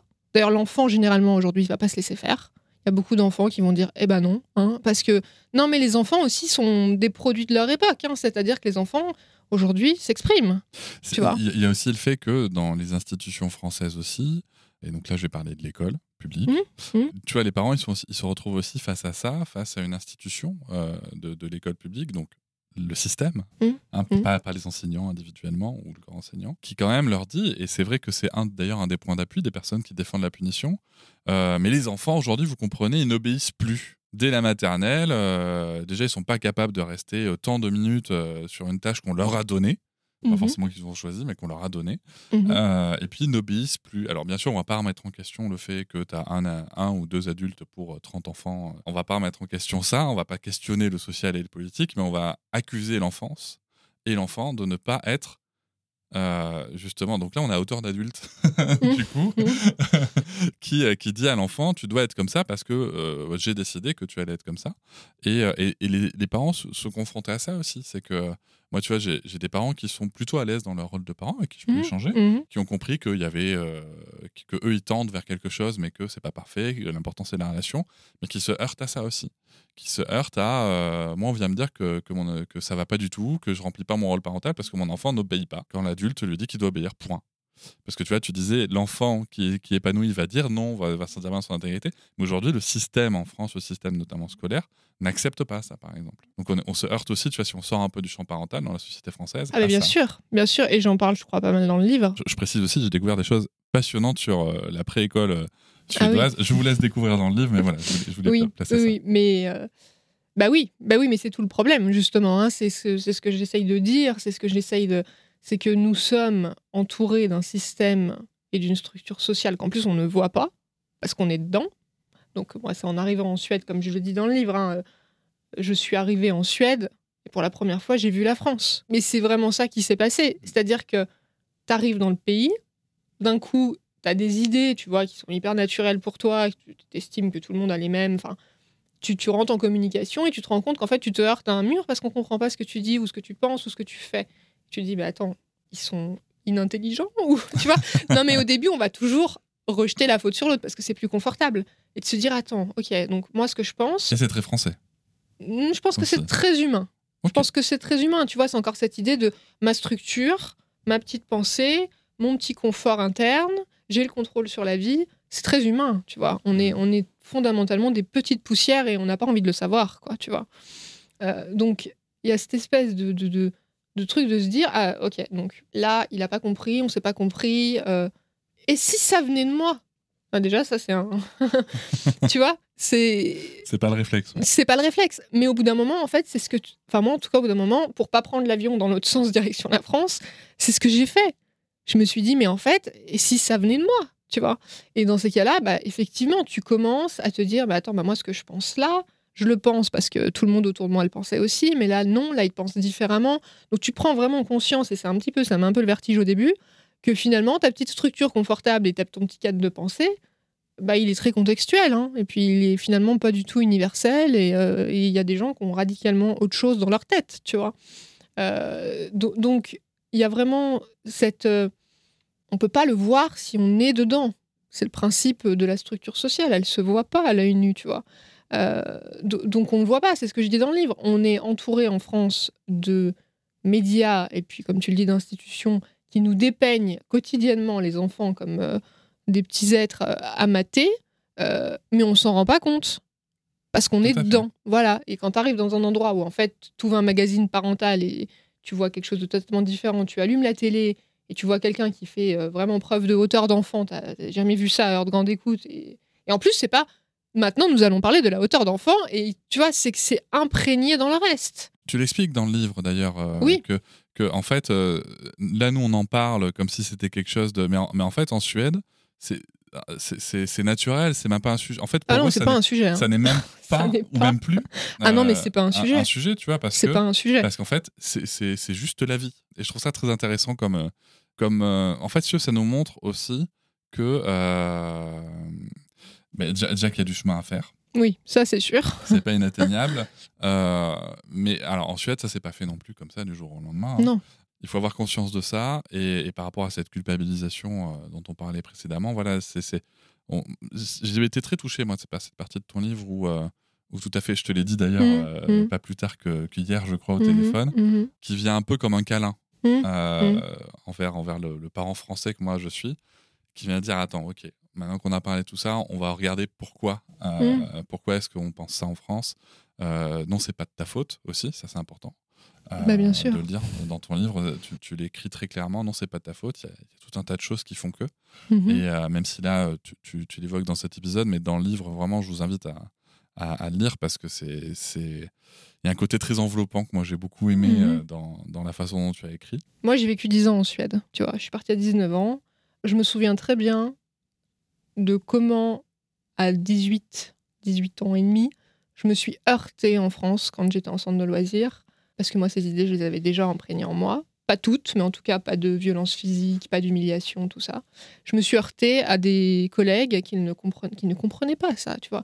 Et je me souviens, et j'en suis pas spécialement fière, mais je me souviens, je me rappelle, je, je me suis vue vaciller. C'est-à-dire que convaincue de tout ça, mais vraiment convaincue, tu vois, la tête dans les livres d'Olivier Morel déjà à l'époque, Convaincu de, de- de- des principes suédois et de la non-violence éducative. pas des principes suédois, mais de, la non- ce qu'on appelait la non-violence éducative. Je me suis vue au contact de mes collègues, de, de ma chef, des enfants aussi que je côtoyais. Cette pression sociale. Euh, coup, ouais, le ouais, ouais, des parents. Euh, je me suis vue petit à petit, au fil des mois, tu vois, dans ce centre de loisirs, Euh, en colo aussi. Après, j'ai fait des colos avec des chefs assez abominables, dois dire, Euh, des violences physiques envers les enfants. Des, enfin, alors les violences physiques, j'ai jamais, jamais, euh, j'ai pas vacillé. Mais sur le reste, sur le côté, tu vois, méfiance, verticalité, je me suis vue petit à petit me poser des questions, me dire, mais attends, est-ce que c'est moi qui suis dans le faux? Tu vois? Et pourquoi? Mais parce qu'on est un être social. donc sûr. forcément, entouré de gens comme ça qui ne filtraient que ça, j'ai fini par me dire, mais attends, est-ce que tout ça, c'est c'est que de la théorie? Est-ce que c'est de l'utopie Tu vois? Et je sais très bien que si j'étais pas partie en Suède, bah, je serais pas là aujourd'hui à te dire tout ça, tu vois Donc, en fait, c'est vraiment important, tu vois, de on est profondément vulnérable. Et d'accord, moi j'ai été en Suède pendant 10 ans et du coup, c'est vrai que ça m'a ça m'a amené autre chose, mais comme je le dis dans le livre, quand on est en France, bah on est dans cette société-là. Donc bien sûr, j'ai essayé, j'ai essayé, c'est pas c'est pas voilà, c'est pas toujours facile, mais en tout cas, c'est en Suède que je l'ai appris. Euh, j'ai essayé de pas pointer du doigt l'individu, tu vois, ça, les Suédois, quelque chose qu'ils ne font jamais. Les Suédois pointent du doigt le système, la structure sociale sur tout sujet, hein. Euh, mais de pointer d'un doigt accusateur un oppresseur euh, personnifié, c'est vraiment pas ce qu'ils font, tu vois, parce que c'est justement à l'encontre de, de, de, tout ça. C'est une vision sociale qui est radicalement différente aussi, quoi. J'ai essayé à la fin de me dire, maintenant que j'ai dit tout ça, il faut aussi se mettre à hauteur du parent français, tu vois, et parce que parce que j'y crois pas, parce que je crois pas que c'est en disant aux gens euh, qui sont profondément nuls et qu'ils ont rien compris euh, que ça va changer quoi que ce soit, tu vois. Et si moi je fais ça, bah alors moi j'incarne plus rien non plus, tu vois, j'incarne plus ces valeurs du tout, tu vois. Puis je l'ai vu, je le dis à un moment dans le livre aussi, tu vois, à l'après-école, euh, j'ai vu une, une pédagogue qui avait euh, une réaction que j'ai trouvée. euh, Enfin, j'ai trouvé, j'ai trouvé ça, je me suis dit, mais comment ils peuvent comme ça dégainer euh, une compétence relationnelle aussi, euh, tu vois, avec un petit garçon de 4 ans?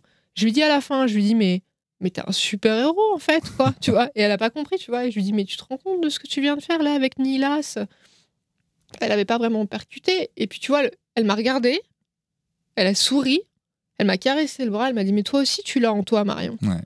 Et je me dis, mais pff, tu vois, moi, je l'ai vécu tellement de fois en Suède, tu vois, ce, ce- ce- de rencontrer à la fois cette stupeur dans leurs yeux et puis cette confiance profondément, parce qu'ils te, ils te filtrent vraiment dans la confiance, que, que du coup, je pense que, je pense que c'est ça qu'il nous faut en France. C'est ça qu'il faut amener un petit peu, tu vois. Il y a... ah, on a besoin de douceur, quoi. Tu disais là, tu, tu- ton- tes interrogations, tu vois, sur, sur le cas pratique. Mm. Euh, justement, j'ai un cas pratique pour toi, puisque euh, on parlait du timing. Oui. Euh, alors, tu vois, moi, je pourrais te dire, si je devais te faire une réponse un peu, euh, un peu imaginons, on vient me parler du timing, avec mon filtre de la punition, ma, ma- ma culture de la punition, je pourrais te dire, écoute, Marion, t'es bien gentille, hein, t'es mignonne. Mhm. hein. mais concrètement, moi, je suis un parent seul avec deux enfants, 4 ans et 2 ans. Euh, par exemple, un conflit éclate euh, qui nécessite un timing avec le grand, je fais quoi du deuxième? Parce que dans ton monde, euh, on ne tient pas compte Je de le mets ça. sur le balcon, à la cave. Ah, très bien. Ah, Il y avait des caches pour enfants, il fut un temps. hein, en non, mais tu vois, c'est encore une fois cette question où on va s'interroger sur la méthode. C'est-à-dire que là, d'accord, on a parlé du timing. Alors attends, je note. Timing, c'est encore une fois une posture. Si tu peux, et si il te semble utile et que les conditions le permettent de retirer l'enfant et toi-même de la situation, de la pièce en question, de je sais pas moi, si, si la crise c'est parce qu'il veut ouvrir le frigo, c'est peut-être bien de, de partir du frigo. Tu vois, enfin, ça dépend aussi du contexte. Mais encore une fois, c'est pas la méthode. Si tu peux pas, bah tu le fais pas. Et là, tu vas me dire, bah oui, mais alors je fais quoi? Et, Bah peut-être que, bah peut-être que tu vas vivre euh, une crise avec ton enfant et que du coup, bah, bah ça sera pas parfait et du coup, bah ça va un petit peu te faire un peu culpabiliser peut-être, peut-être t'énerver, ça bon ça dépend les gens. Euh, L'enfant du coup va vivre aussi cette crise. C'est pas un drame, tu vois. C'est-à-dire encore une fois, c'est le lien à long terme. Tu vois, si ton enfant fait des crises tous les jours et que tous les jours ça euh, là, bon, tu peux effectivement commencer à te dire, ok, il faut que je mette quelque chose en place. Mais si ça arrive comme ça une fois, encore une fois, c'est quoi, c'est quoi ton but? C'est que la crise, elle s'arrête et que l'enfant se calme? Oui, en partie. Mais le but encore plus ultime, c'est que dans 20, 25 ans, vous alliez en vacances ensemble et que ça soit chouette. Donc il y a vraiment quelque chose de... Il faut sortir vraiment, je pense. Et je peux comprendre aussi que les gens aient besoin de méthode et de structure, et parce que ça fout le vertige, tout ça, quoi, quand on connaît pas. Mais il faut penser à la posture. Moi, j'ai tendance à dire aux, gens qui, euh, qui me disent Mais attends, mais si ça, ça arrive, si ça, ça arrive, moi, j'ai tendance à leur dire Mais en fait, on peut travailler sur le fait d'accepter que ça arrive. Et, souvent, les gens, ils me disent Ah, je l'avais jamais vu comme ça. Je, peux, je dois. Ouais, ok. je- Mais de toute j'accepte, façon, euh, un jeune enfant, souvent, pas bien toujours, sûr. fait des crises. C'est c'est pas quelque chose de rare, quoi. Tu vois, Oui, oui. tu vas plus souvent voir un enfant de 4 ans se rouler par terre que quelqu'un qui a 25 ans. C'est à peu près socialement admis quand même. Et En fait, j'ai même tendance à dire que mieux ça a été accueilli quand il avait cadran, moins ça a de chance de se produire quand il en a bah après, ça 25. peut dépendre des personnes et de leurs particularités, c'est sûr. tout à fait. Mais tout à fait. dans un supermarché, c'est plus ça que tu vas voir, par Ouais. exemple, tu vois. C'est sûr, c'est sûr que c'est pas toujours facile. Attends, t'as peut-être eu une journée difficile, t'en as, t'as peut-être pas envie, t'as peut-être pas envie d'entendre un enfant qui crie, euh, parce qu'en plus, généralement, les décibels, elles sont quand même assez élevées. Mais bien sûr, mais t'as le droit de le dire que c'est pénible. Ça fait pas de toi un monstre, c'est pénible. Généralement, souvent, enfin, sauf si tu te lèves un dimanche matin et que le soleil est magnifique et que tu as eu une semaine fantastique et tu vas pouvoir le prendre avec la plus grande. Mais tu sais, les parents suédois, c'est pas toujours, ils ont un sourire affiché H24. Hein. C'est pas, c'est pas forcément ça. C'est de se dire, ok, bon, c'est pas facile. Franchement, euh, d'être parent, des fois, euh, c'est pas facile. C'est pas facile d'être un enfant. Tu vois, parce qu'il est pas bien non plus. Finalement, il aimerait ne pas être en crise, mais c'est juste la posture, quoi. Plutôt que de se dire, ah bah attends, il va comprendre sa douleur, il va comprendre pourquoi il fait une crise, quoi, tu vois. En, en instaurant ce rapport de force et cette verticalité qui bafoue les droits de l'enfant et qui ne nous respecte pas non plus en tant qu'adulte, parce qu'on vaut mieux que ça. Franchement, on vaut mieux que ça. et ben c'est de dire, ok, on essaye de faire un timing. S'il y a le petit, bah on prend le petit, je sais pas, on essaye de faire un timing tous ensemble, pourquoi pas? Non mais pourquoi pas, tu vois, ça se tente. Tu, tu sais, tu sais que ça, c'est un truc que j'ai testé, moi, Oui. avec des enfants que, que- que Oui. j'avais en garde, de faire un timing. Et du coup, en fait, euh, c'était très rigolo parce que j'ai nommé ça comme étant un timing. Et euh, le plus petit derrière, quand il a fait sa crise, m'a dit Je veux un timing. D'accord. Bah, en Mais plus, parce qu'il bah avait oui, vu, tu oui, vois. En fait, bah il avait vu. bah oui. Il Oui. avait vu le Oui. côté euh, Ok, on, on se pose, on fait un Mm. câlin s'il faut, on écoute. Et, euh, et j'ai trouvé ça très drôle. Très drôle parce qu'en fait, encore une fois, on est dans. euh, dans ben, L'enfant a vu la proposition relationnelle qui existait et il s'est dit ok je vais pas bien je veux ça ce que je retiens aussi quand même dans ce que tu dis euh, il y a quand même quelque chose qui est très intéressant c'est que euh, le parent donc peut dire oui c'est pénible la situation est pénible Mmh, mais on ne dit pas tu es pénible Bah, on dit pas à l'enfant tu es pénible. On peut le Tu penser. on peut le On peut Non, le mais penser. attends, des fois, les enfants sont pénibles. Des fois, l'être humain est pénible. Tout Et l'enfant est un être humain. On est des fois très pénibles, les êtres humains. Moi, des fois, je suis super pénible. Des fois, je me supporte pas, quoi. Mais c'est pas parce que je suis pénible que j'imagine que dans ces cas-là, je dois être punie. Non, je suis pénible. Pourquoi? Parce que je suis humaine, tu vois. Et des fois, je suppose que tu es peut-être pénible aussi, tu Ouais. vois, parce que tu es humain. Voilà. Et un enfant, bah, c'est un petit humain, hein, donc euh, forcément, bah, il peut être pénible aussi. C'est pas grave. C'est pas pour autant qu'il faut aller casser. Euh, je quelque vais, chose. je vais donner un exemple très personnel vis-à-vis Oui. de, vis-à-vis de ça. Euh, je me suis fait opérer du nez en, en décembre. Mhm, mhm. J'ai très très mal dormi pendant Ouais. un mois. Et en fait, du coup, ça m'a rendu très irritable. Et on le savait avec ma compagne. On savait que quand, enfin, comme beaucoup d'humains, je pense, quand je dors pas. Et c'est vraiment parce que ma compagne, du coup, elle, elle a vécu des moments pénibles, je pense, en ma compagnie. J'étais pénible. Mhm. Et à un moment, elle a eu cette, cette phrase qui dit, mais en fait, je savais que ça allait se produire. Je savais, je sais comment c'est quand tu dors pas bien et que t'es plus irritable et que t'as moins de patience, euh, y compris avec Sarah et tout. Mhm. Et, euh, et en fait, je me suis dit, c'est marrant, cette, euh, cette bienveillance envers, envers moi, machin. Et, et, et tu vois, j'ai transposé vis-à-vis de l'enfance en général. Je me suis dit, c'est marrant parce qu'on. Bon, ma compagnie est formidable, certes, mais, mais tu vois, on raisonne pas forcément comme ça. On va, on va facilement raisonner comme ça vis-à-vis des adultes en disant, Mhm. tu vois, c'est un adulte, on va dire, mais tu vas me raconter ce qui va pas et tout. Mhm. Et souvent, Mhm. l'enfant va se dire, mais non, c'est parce que c'est un enfant qu'il est pénible. Mhm. Pas parce que c'est un humain, parce que c'est un enfant.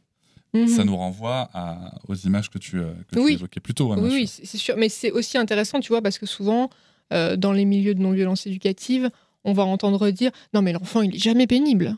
Ah, C'est l'enfant. Non, mais des fois, il y a des gens qui vont dire ça. Ouais. Ils vont dire Mais non, il est pas pénible. C'est toi qui imagines qu'il est pénible. Mais parce que son il est est pas. Voilà, aussi. voilà. Non, mais c'est ça, tu vois, on va vraiment essayer.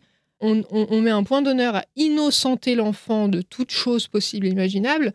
Euh, Non, mais des fois, bien sûr, des fois, un enfant de 7 ans, il a envie de, il a envie de regarder la télé. Tu lui dis, bon, écoute, euh, voilà, t'as regardé la télé, maintenant on arrête la télé. Il a pas envie. Bah, qu'est-ce qu'il va faire quand tu vas aller euh, prendre ta douche? Bah, Il va allumer la télé. Est-ce que ça fait de l'enfant un manipulateur en puissance? Non, ça fait de l'enfant un être humain. C'est que des fois, on n'a pas envie d'accepter que les choses se passent comme on nous a dit qu'elles allaient se passer. Donc on va essayer de... Voilà, et puis tu- il va rentrer, tu vas, tu vas sortir de ta douche, tu vas dire, bah, t'as allumé la télé? Ah non, pas du tout, tu vois Donc il faut, faut dire ça aux gens aussi, quoi. Bien sûr que l'enfant sait faire ça, mais même un plus petit, il sait faire ça aussi. Il va, il va savoir te dire, il va savoir aller chercher le chocolat dans le placard. Bien sûr. Et puis quand tu vas lui dire, bah t'as pris le chocolat, sais, avec la bouche pleine de chocolat. Non, c'est pas moi, c'est le chien. Mais c'est pas pour autant, parce que l'enfant a des comportements humains, mais c'est pas pour autant que, ah, donc là, effectivement, il m'a défié, il m'a manipulé, donc il faut le punir. Tu vois, c'est, encore une fois, c'est, bah non, enfin, il est humain, quoi. Enfin, tu vois, c'est, je sais pas, enfin, il y, a, y a une sorte de détente à, à avoir, une prise de recul par rapport fait, à son rôle d'adulte, mais c'est pas de toujours dire, parce que ça, c'est c'est- finalement délétère aux droits de l'enfant dans un autre sens. C'est pas de toujours dire ah non mais tu, tu comprends il a pas la capacité il peut pas il peut pas il est trop petit parce qu'à force on pense qu'ils sont Bah, stupides quoi. Moi, moi, ce que je constate, et, et c'est aussi ce que dit la recherche hein, par ailleurs, hein, Mhm. euh, c'est que moi, tu vois, ma fille a 4 ans. euh, alors, moi, je considère pas que c'est de la manipulation. Je considère juste qu'elle met en place des stratégies.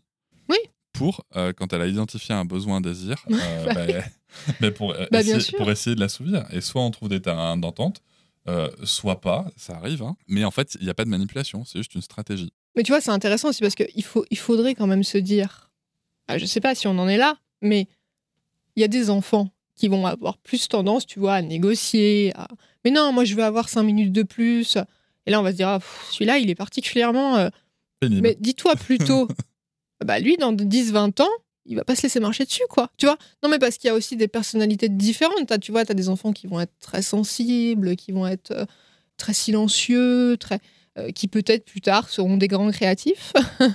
et puis tu as ce petit bonhomme là de 7 ans qui veut absolument allumer la télé et euh, du coup, il y a des accords avec l'adulte. Bah, je sais pas, peut-être que dans 20 ans, il sera chef d'entreprise, tu vois? Il y a aussi des compétences propres à tout un chacun Qu'il faut aussi quelque part encourager. Alors je dis pas qu'il faut laisser la télé allumée toute la soirée, mais faut pas en faire un drame. L'opposition des enfants, elle est normale puisqu'ils n'ont pas de pouvoir. Donc à un moment donné, il faut accepter que l'enfant, il challenge aussi un petit peu cette position de toute puissance qu'on a en tant qu'adulte en disant Hé, et moi j'existe, et moi je suis compétent, et moi j'ai mes propres avis et mes propres perceptions. Tu vois, l'enfant auteur. Mais, mais c'est là aussi, tu vois, où je pense qu'il y a une réflexion qu'on évoquait en début d'épisode hein, sur euh, l'aspect social et politique de tout ça. C'est que cet enfant-là, tu vois, de 7 ans qui, qui, qui challenge l'adulte, qui remet en question la, la personne qui détient l'autorité, concrètement, et la Mhm. priorité de définition, comme tu disais. Il y a aussi des parents qui, selon le. le- le- ou, des gens, hein, tout simplement, qui, selon le, le filtre qu'ils ont de la vie, vont dire Mais non, en fait, de, mon enfant, demain, il devra obéir à un chef. Pas forcément, si c'est lui le chef. J'entends, j'entends totalement, moi, le sujet. Mais je te- je- j'expose le fait qu'il y a Oui, des parents, moi, c'est des échanges que j'ai avec des parents Mmh, je qui comprends. me disent euh, il devrait obéir à un chef. Moi, je connais une personne dont, dont- dont le père lui a dit très tôt quand elle était à l'école primaire Toi, plus tard, tu obéiras potentiellement à ce petit garçon. C'est une personne, Mhm. euh, déjà une femme, euh, racisée, euh, Mhm. issue d'un milieu modeste, qui, lui- qui lui a dit Toi, plus tard, tu, tu seras aux ordres de ce petit garçon. tu Mhm. vois. Et c'est très intéressant parce que, tu vois, malgré cet environnement-là, euh, la volonté de cette, en- de, de- de cette personne qui était enfant à ce moment-là, Mhm. bah, finalement, elle est devenue en effet euh, chef d'entreprise de sa propre euh, structure avec une rage de. avec un certain. Mais du coup, par contre, qui a un certain mépris pour, euh, pour, les, pour tout ce qui est limitant là-dessus ou tout ce qui pourrait être euh, juste des, des conseils de, de prudence, tu vois. Mhm. Mais, euh, mais voilà, tout ça, c'est très intéressant dans, dans, dans le développement et c'est vrai que, comme tu le dis, derrière tout ça, en fait, il y a une grande confiance. Ah oui. C'est-à-dire, oui. j'ai confiance en ce, que en ce que mon enfant fera de cette capacité-là. Mhm. Qu'il soit euh, dans, dans, dans la remise en question de, de ce que décrète l'autorité, ou qu'il soit dans euh, la discrétion, dans, euh, dans la réflexion silencieuse, dans voilà, peu importe qui est ou ce qu'est mon enfant, euh, j'ai confiance dans sa capacité à développer ses compétences. Et par ailleurs, c'est justement en leur faisant confiance qu'a priori, elles vont se développer. Je ne vais pas dire au plus haut niveau parce que j'aime pas, j'aime pas le côté tu vois, très performatif de la phrase, mais en tout cas, qu'elles vont se développer au maximum de leur potentiel, peu importe qu'elles soient reconnues socialement ou pas. Dans, dans- dans ton livre, euh, tu parles un peu de la société française aussi. euh, tu dis qu'on est dans Mhm. une société de, de j'ai raison et tu as tort. J'ai- J'aime bien cette, cette définition. Je te laisserai peut-être la définir rapidement dans ta réponse. Euh, mais du coup, dans une société française qui dit j'ai raison et tu as tort, toi, tu débarques avec un livre qui va nous expliquer d'autres trucs. Mhm. Euh, comment faire pour que ce livre soit pas pris comme euh, la Suède, c'est génial et la France, c'est tout pourri? Bah oui, ben non. Enfin, c'est un peu justement tout le propos du livre. J'espère. J'ai vraiment essayé de le, de le faire transparaître dans le livre, mais c'est vachement abstrait, quoi. Je pense quand on est quand on est en France.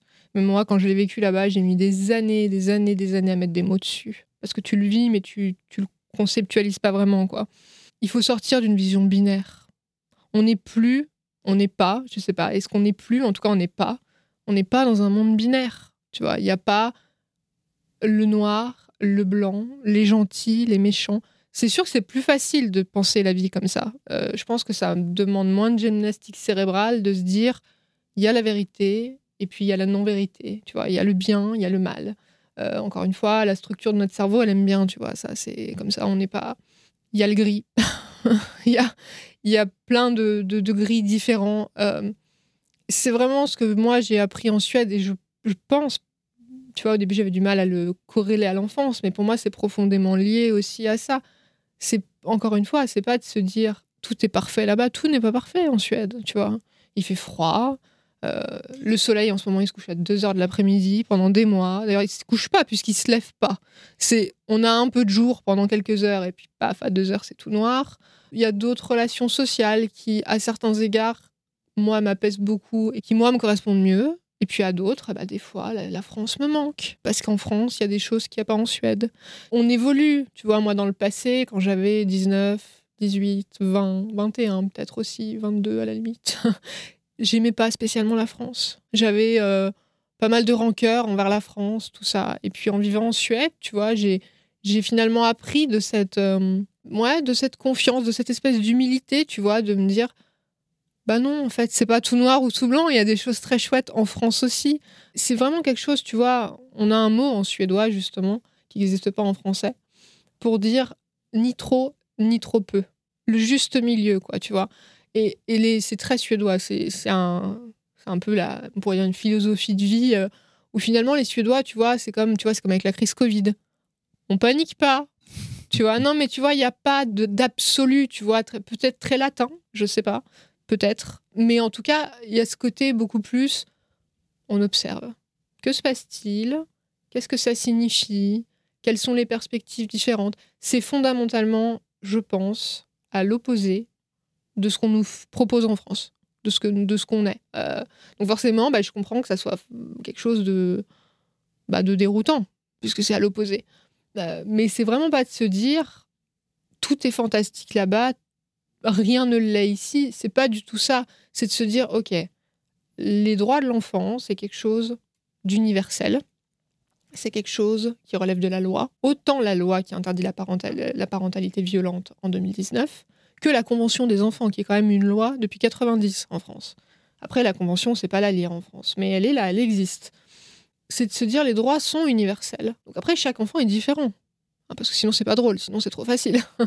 et chaque parent va l'être et chaque adulte va l'être. Donc les situations seront de toute façon différentes. Tu vois, c'est d'ailleurs pour ça, je sais plus qui dit ça, c'est aussi un, Suédois qui dit bah, il faut à la fois la hauteur d'enfant pour avoir une posture juste, qui est adaptée, et l'enfant hauteur, parce que chaque enfant est différent. Donc il n'y a pas une hauteur d'enfant euh, qui euh, match tous les enfants. Donc c'est, je sais pas trop quoi en dire de plus, si ce n'est que il y a une profonde déconstruction d'un principe très binaire qui est rassurant, peut-être, d'une certaine manière. Mais en fait, pas tant que ça, tu vois. Parce que moi, je sais qu'au début, je suis arrivée à l'université en Suède en me disant, OK, je vais étudier les sciences de l'enfance parce que j'ai envie de comprendre tout ça, là, avec des mots, des théories. Des... Tu vois, je suis arrivée vraiment très... euh, quelle est la vérité? Allez-y, je suis prête. Je prends des notes. Et je me souviens, mes profs, tu vois, mais qui étaient des, des- des docteurs, des professeurs, des fois, enfin, tu vois, des gens quand même qui, ont, qui en ont dans le ciboulot, quoi. Et je me souviens leur avoir dit, mais alors attends, si, si ça, ça se passe comme ça, et tout ça, ça veut dire du coup comme ça, et ça, c'est comme ça. Et, je leur demandais, tu vois, à chaque fois, je leur posais 36 000 questions, quoi. Et eux de me répondre très souvent, dans 95% des cas, ah, je sais pas, et toi, t'en penses quoi? Ah, Moi, j'en pense quoi? Attends, t'es- t'es chercheur en sciences de l'enfance depuis euh, des années, euh, tu détiens la connaissance, t'es sympa, tu me réponds, tu vois. Enfin, et en fait, au début, je me suis dit, c'est possible, ils ont, ils ont eu leur diplôme dans, dans, une pochette surprise. Non, mais tu vois, il y a un espèce de truc où je me suis dit, mais attends, c'est, c'est pas possible, tu, tu représentes la connaissance. Mais non, en fait, ils s'amusent pas à représenter la connaissance, tu vois. Ils voient que la connaissance, elle est multiple et elle est complexe. Ils ont une perspective qui est la leur, qui est propre à eux et à leur vécu.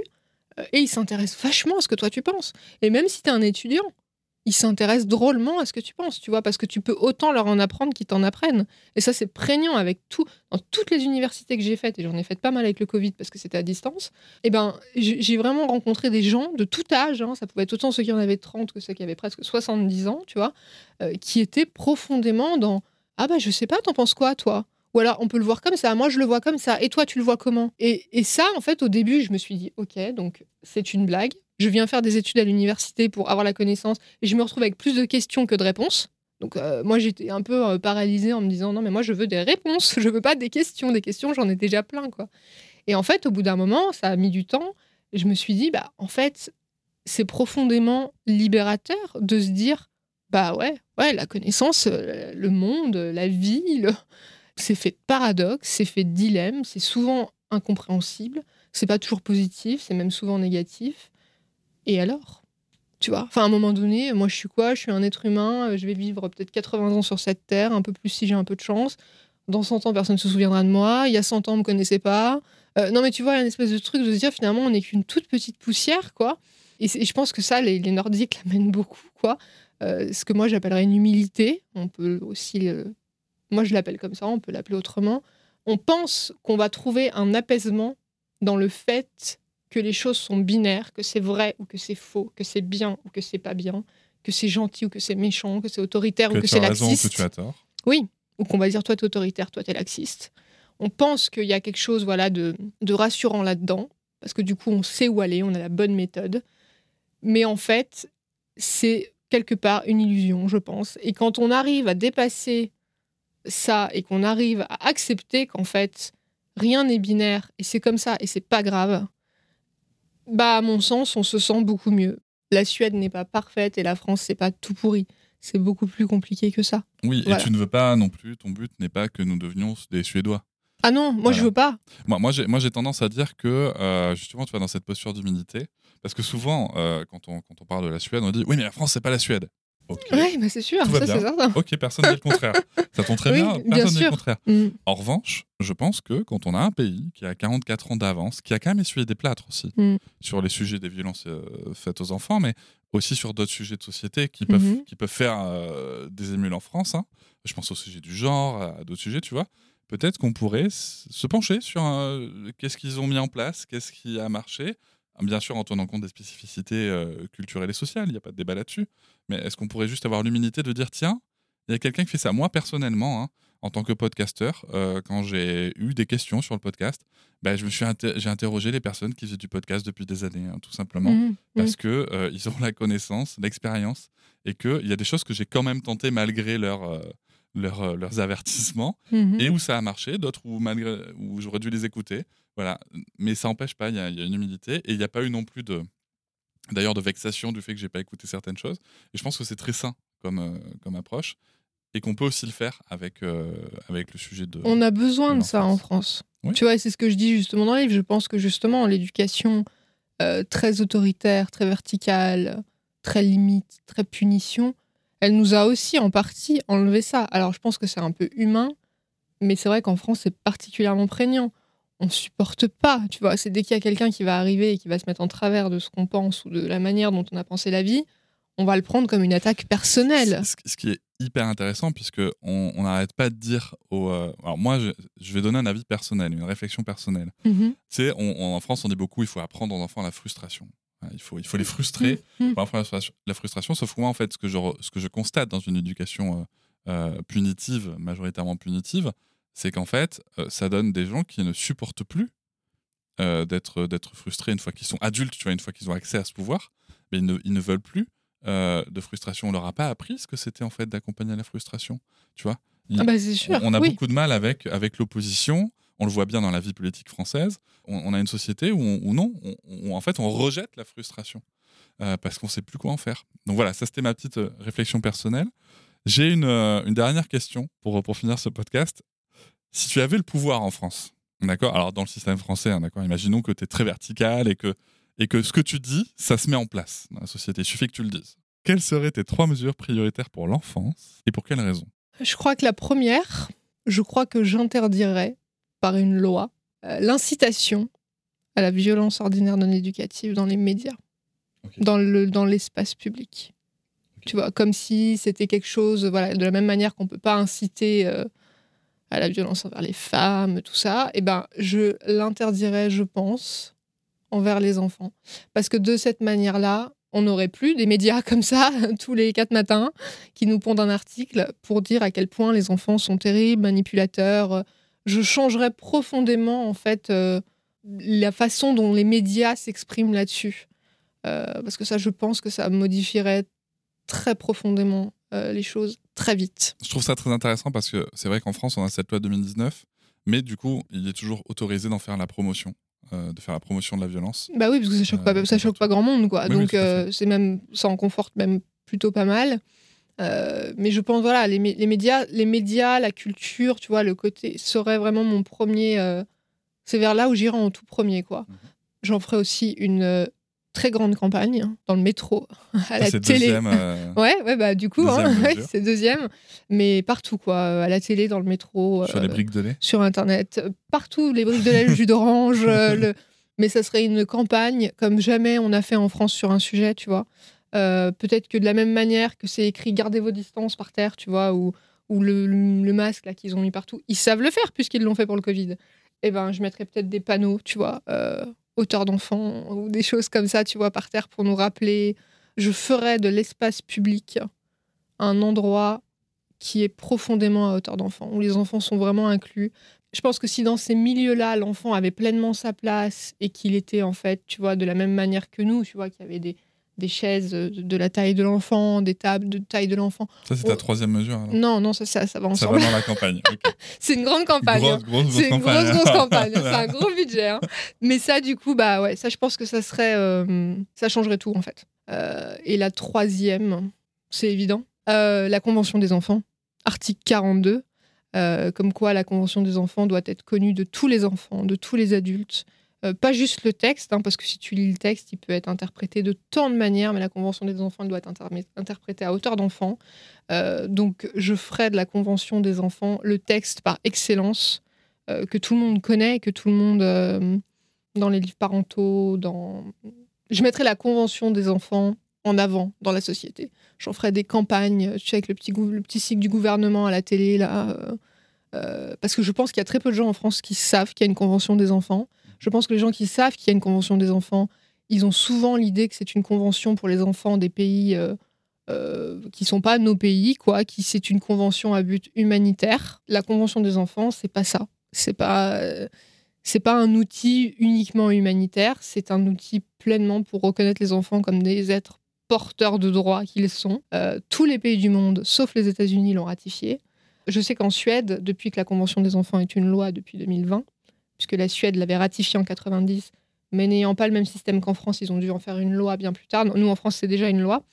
Euh, mais la manière dont ils ont pris ça à bras le corps, parce que bah oui, c'est les générations d'enfants imbattables qui sont devenus adultes et qui veulent aller plus loin. euh, c'est magnifique en fait, ce que qu'ils sont en train de faire de la Convention des enfants. Moi, je trouve ça profondément émouvant parce que c'est une carte GPS pour naviguer un petit peu, tu vois, dans les droits de l'enfant et qu'est-ce qu'on fait et comment on le fait et, et comment on se met ensemble pour le faire. Donc ouais, ça serait la troisième mesure. Ça fait une bonne, euh, une bonne, euh, une bonne inspiration. Euh, je pense qu'il y en a, quelques-unes qui sont applicables dès maintenant. Tu vois, par exemple, ta dernière.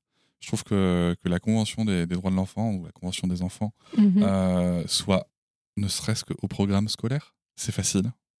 C'est très facile. Moi, on en a parlé à l'école. hein. On m'a dit Tu que vois. les enfants ont le droit d'être nourris, d'être habillés, d'être d'être soignés. Ouais. euh, et qu'ils n'ont pas le droit de faire la guerre. Voilà, on m'a dit ça. Mais on m'a aussi beaucoup dit, d'ailleurs, tu trouves beaucoup si tu tapes Convention des droits de l'enfant en France et que tu cherches des versions un petit peu simplifiées, sauf l'UNICEF, parce qu'eux, ils font les choses bien.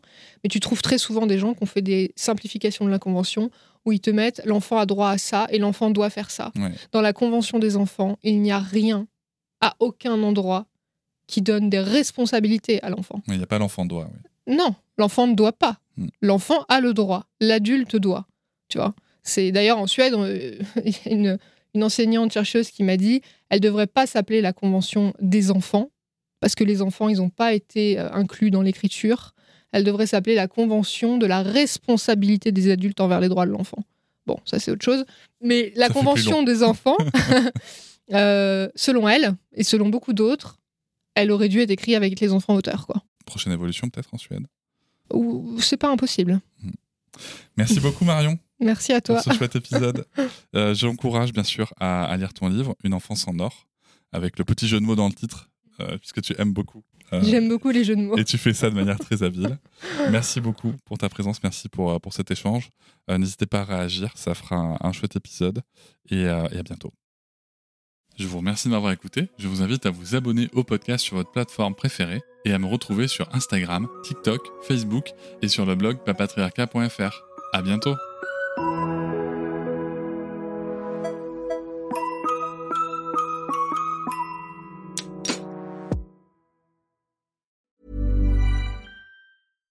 Mom deserves the best, and there's no better place to shop for Mother's Day than Whole Foods Market. They're your destination for unbeatable savings, from premium gifts to show-stopping flowers and irresistible desserts. Start by saving 33% with Prime on all body care and candles. Then get a 15-stem bunch of tulips for just $9.99 each with Prime. Round out Mom's menu with festive rosé, irresistible berry chantilly cake, and more special treats. Come celebrate Mother's Day at Whole Foods Market. Hop, c'est encore moins. Si tu veux soutenir le podcast, tu peux aussi t'abonner à Papatriarca Plus et découvrir chaque semaine un épisode bonus en plus des 60 déjà disponibles. À découvrir sur tes applis de podcast comme Pocketcast, Castbox ou encore Apple Podcast. À très vite.